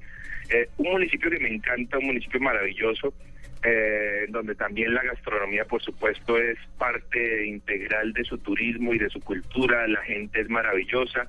Es gente que fue colonizada entre por los antioqueños, caldenses, eh, bayunos. Ahí, ahí, ahí hay una mezcla de todo un poquitito, pero que es muy agradable.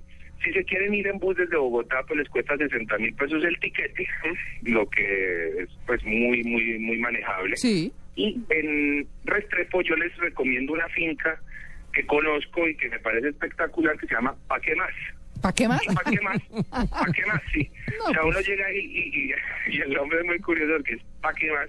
Y es justamente eso, es donde se encuentra todo. Uno allí lo, lo vive todo, lo experimenta todo en gastronomía, tiene pis- tienes allí piscina, es una casa preciosa de tipo colonial que tiene como 12 habitaciones y en donde pagas 60 mil pesos por pareja la noche, Mm. con desayuno incluido. No, imagínese. Casi, casi que Con- le y con- terminan pagando a Y uno. con chuleta.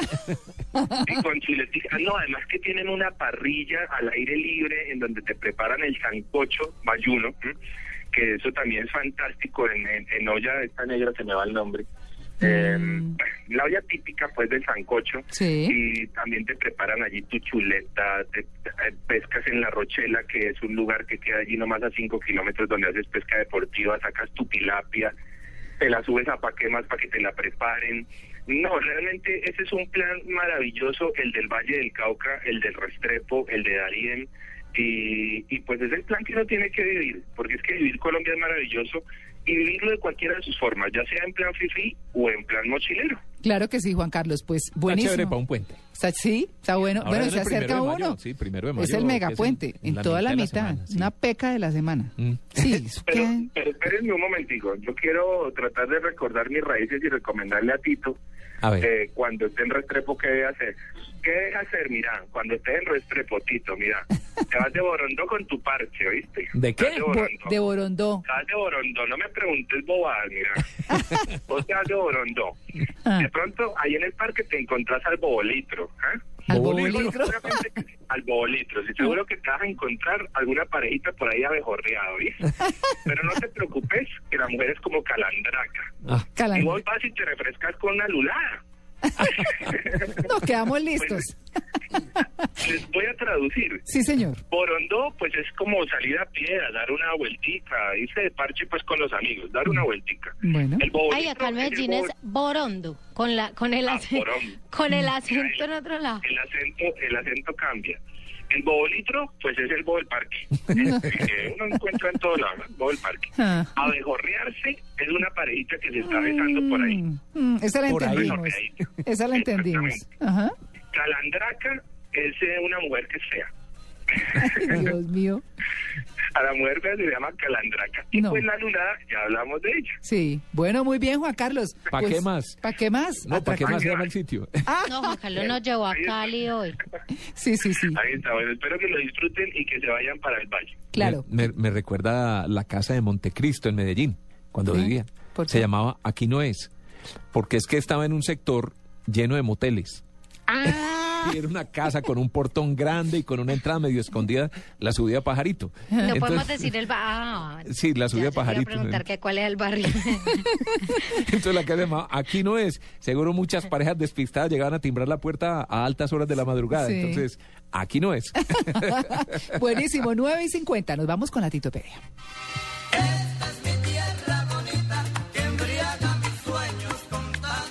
Esta es Blue Radio, la nueva alternativa. Escúchanos ya con Presta Ya del Banco Popular, el crédito de libre inversión que le presta fácilmente para lo que quiera. Buenas, vengo por un crédito presta ya. Claro, ¿de cuántos cilindros estamos hablando? ¿Cómo así? Fácil, métale primera los papeles. Nosotros aceleramos de 0 a 100 en los trámites y le entregamos su crédito en un 2x3, o mejor dicho, en una 4x2. Entre el 15 de abril y el 21 de junio, con el desembolso de su crédito Presta Ya del Banco Popular. Participe en la rifa de una camioneta Chevrolet Tracker, un combo de electrodomésticos, una moto Yamaha Pacer y cuatro sorteos quincenales de 8 bonos de 5 millones de pesos cada uno. Banco Popular, este es su banco. Somos Grupo Aval, vigilado superfinanciera de Colombia. Autoriza con juegos. No es una biblioteca. No es Wikipedia. Es la Titopedia. En Blue Jeans de Blue Radio, la Titopedia. Bueno, vamos a hablar del ganador muy rápidamente en 321 Acción, que es nuestra sección de cine, de la camiseta y la gorra que prometió Luis Carlos. Es Juan Córdoba de Barranquilla, su Twitter arroba J, escrito así, J-O-T-A, guion bajo Córdoba. Él es el ganador de la camiseta y de la gorra que pues eh, rifamos desde ayer y que hoy respondió. Pues el personaje al que se le hizo eh, homenaje fue a Cantinflas. Exactamente. Exactamente. Ahora sí, vámonos con la titopedia. Con la... La titopedia, digamos que hoy la sacamos fácil. ¿Sí? Sí, sí, sí. Uy, pero es que esto, Julio Bueno, Iglesias. Hoy voy a hablar de papás e hijos en la música. Ah, muy bien. Pero rápidamente, más de ponerme a contar historias, es como recordar un poquito que hay artistas que nos dejan un legado musical, pero también nos dejan unos hijos que hacen Los música. delfines de la música. Los delfines de la música. Sí. Entonces, pues obvio, ahí tenemos a Julio Iglesias con eh, Me Olvidé de Vivir. Todavía sus... ¿Cuántos años tienes? Como 70, 70, más templado volverlo Creo que todavía no ha abierto la boca del todo. Sí, porque un canto boca sí, como no. sí, ¿cierto? Fan del papá completamente soy. ¿Fan del papá? Sí, a mí el hijo no. A mí me gusta ese el papá. No, a este mí que ni el hijo estamos ni el papá. escuchando me encanta y tiene una canción que se llama La Carretera que me fascina. Bueno, pues ahí está Enrique Iglesias y eh, eh, ahí está Julio Iglesias.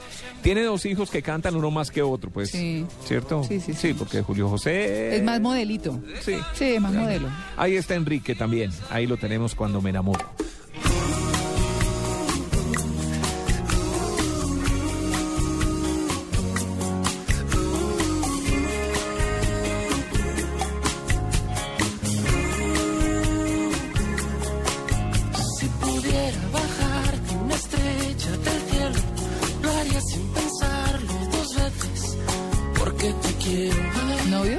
Kurnikova. Mm, pero claro. Eterno novio de la Kurnikova. Eso, eso sí, una relación estable. Pero eh, sabe que es un muchacho que al principio fue muy tímido, pero después eh, lo cogió Ferran Martínez y lo volvió como tenía que ser. Y lo lanzó al, al estrellato. Al estrellato, sí. No se caracterizan por la mejor voz, No, ni el papá ni el hijo. No, ninguno. Pero, pero cantan bien, canciones pegajosas, conocidas, Enrique es lindo. exitosas. Es lindo. Sí, buena persona. Buena, sí, es un chino chévere. Bueno, pero algo sí es... tienen que tener, algo tienen que tener para tener tanto éxito con las mujeres. ¿Cuántas mujeres tuvo Julio Iglesias, Tito? No, habla de más de 3.000. Digo, 3.000 con las que ha- se Ay, ha él me él. encanta, me encanta. No, pues Bueno, era 3001 Julio entonces. 3.001. 3001. Una y empieza por A. Ah. Y termina en Malia. tipo. Bueno, estos digo yo que de pronto no tienen tanta voz, en cambio estos que vienen ahora sí se caracterizan por su voz. Ah, Claro.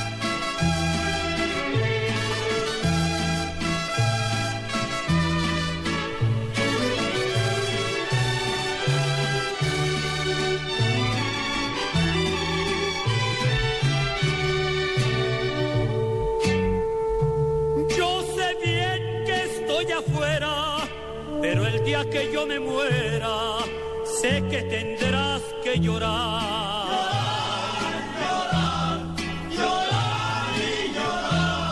Qué hijo de madre voz. Uy. Digo, qué voz tan, Sí. tan hijo de madre. Sí, ¿cierto? sí, ¿Qué sí. decir? No, yo- y eso se dice de otra forma, ¿no? Si no se ha despedido el tipo para nada. Ah, no, pues eh, No, y metió la pata acá y todo, pero no hay que negarle ese bozarrón. sí, claro. Ah, no, impresionante. Y se la heredó a sus hijos. Pero su ¿cierto? hijito sí es un churrito. Pero ¿cuál de los Alejandro, dos? Sí, porque el otro, el otro sí es como más... No, más matadito. Sí, Sí, sí, sí, Vicente no. Junior no, no, No. tiene tanta pinta. No, no, no. Pero Alejandro sí, yo sé pues que es Tiene todo. Eh, súper estrella. Alguna vez lo vi en México. eh, las primeras, bueno, casi todo el casi todo el teatro, el Auditorio Nacional además, un sitio muy lindo, lleno de mujeres, pero señoras bien vestidas de 35, 40 años Pasando en primera saliva. fila, pasando saliva, no, gritando papito. ¿Sí? bien vestidas, con joyas, con full elegancia, pero derretidas por, por Alejandro Fernández. No. Que el corazón se me ha quedado sin palabras para decirte que es tan grande lo que Este churrito, este churrito cantándole a uno en la oreja, no, muere uno, cae rendido. Sí. Muy divertido además. Sí, y mujeriego a morir. Mujeriego a morir. Sí. bueno. Bueno, pues que aproveche. El mero macho mexicano. Sí, señor. Bueno, parece que el talento se hereda. Mm. Recordemos estas voces de aquí.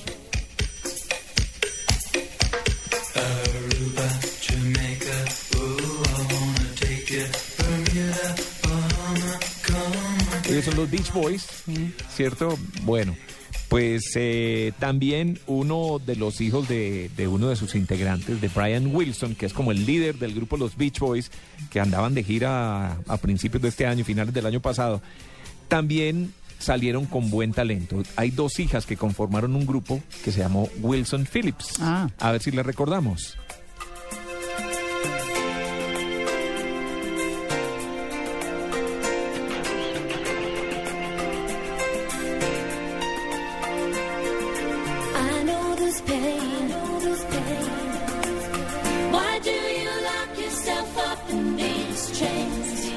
Ellas son Carney y Wendy Wilson, ¿cierto? Hijas de Brian Wilson, integrante de los Beach Boys.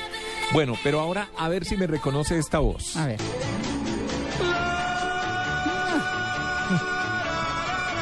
De los años de UPA.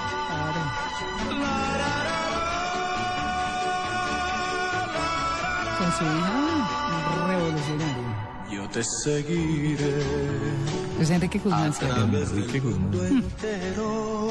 Cantaba bonito. Sí, claro, y él estaba casado con Silvia Pinal, eh, una mujer también muy exitosa en el mundo de la música y la actuación en México, pero pues obviamente eh, terminaron separándose con una vida muy complicada y, obvia- y tienen a su hija cantante que ha dado mucha lora. Que ahí está. ¿cierto? Que ha tenido muchas canciones rockeras, algunos las consideran mm. muy rockera, y cuando hace baladas como estas, pues eh, tiene actitud rockera de todas maneras. Sí, sí, sí. ¿Cierto? En la canción de Hacer el amor con otro, ¿se acuerdan? Amanecer,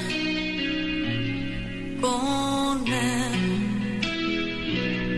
a mi costado no es igual estar contigo. Bueno, finalmente Enrique Guzmán era una especie de rebelde en su época porque hacía rock and roll. Y su hija se lo heredó. Se lo heredó Pero- totalmente. y además una relación dificilísima entre ellos, muy difícil.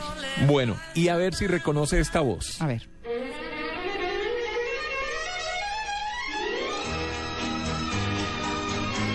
Uy, pero es que sí. Es que es papá Ey. Claro, claro. Frente a una copa de vino. Dios mío. Otoñal. Invernal. Sí. Tan grande. Bueno, este es eh, Luisito Rey. El papá de Luis Miguel. El papá de este vozarrón. Eh, digamos que Luisito Rey no tenía tanta voz. No, Luis Miguel tiene una voz preciosa. Pero Luis Miguel sí. Sí. Claro. Recordémoslo ahí con Inolvidable. Inolvidable. Y con Luis Miguel nos vamos. Que se nos acabó el tiempo. Sí, señor, muchas gracias. Manuel Rivas, Fredis García, Carolina Suárez, nuestra productora, Amalia, Natalia, que están en Medellín, Tito y yo, que estamos en Bogotá, quienes habla María Clara Gracia. Pues bueno, nos vamos, hemos pasado tres horas maravillosas y los dejamos en Corferias con Mundo Blue. Vanessa de la Torre y Héctor Riveros, que van a estar, por supuesto, contándoles sobre mucha información y sobre muchos libros. Que tengan un excelente domingo y una semana maravillosa. 9 y 59. guarda el corazón. Pero aquello que un día nos hizo temblar de alegría.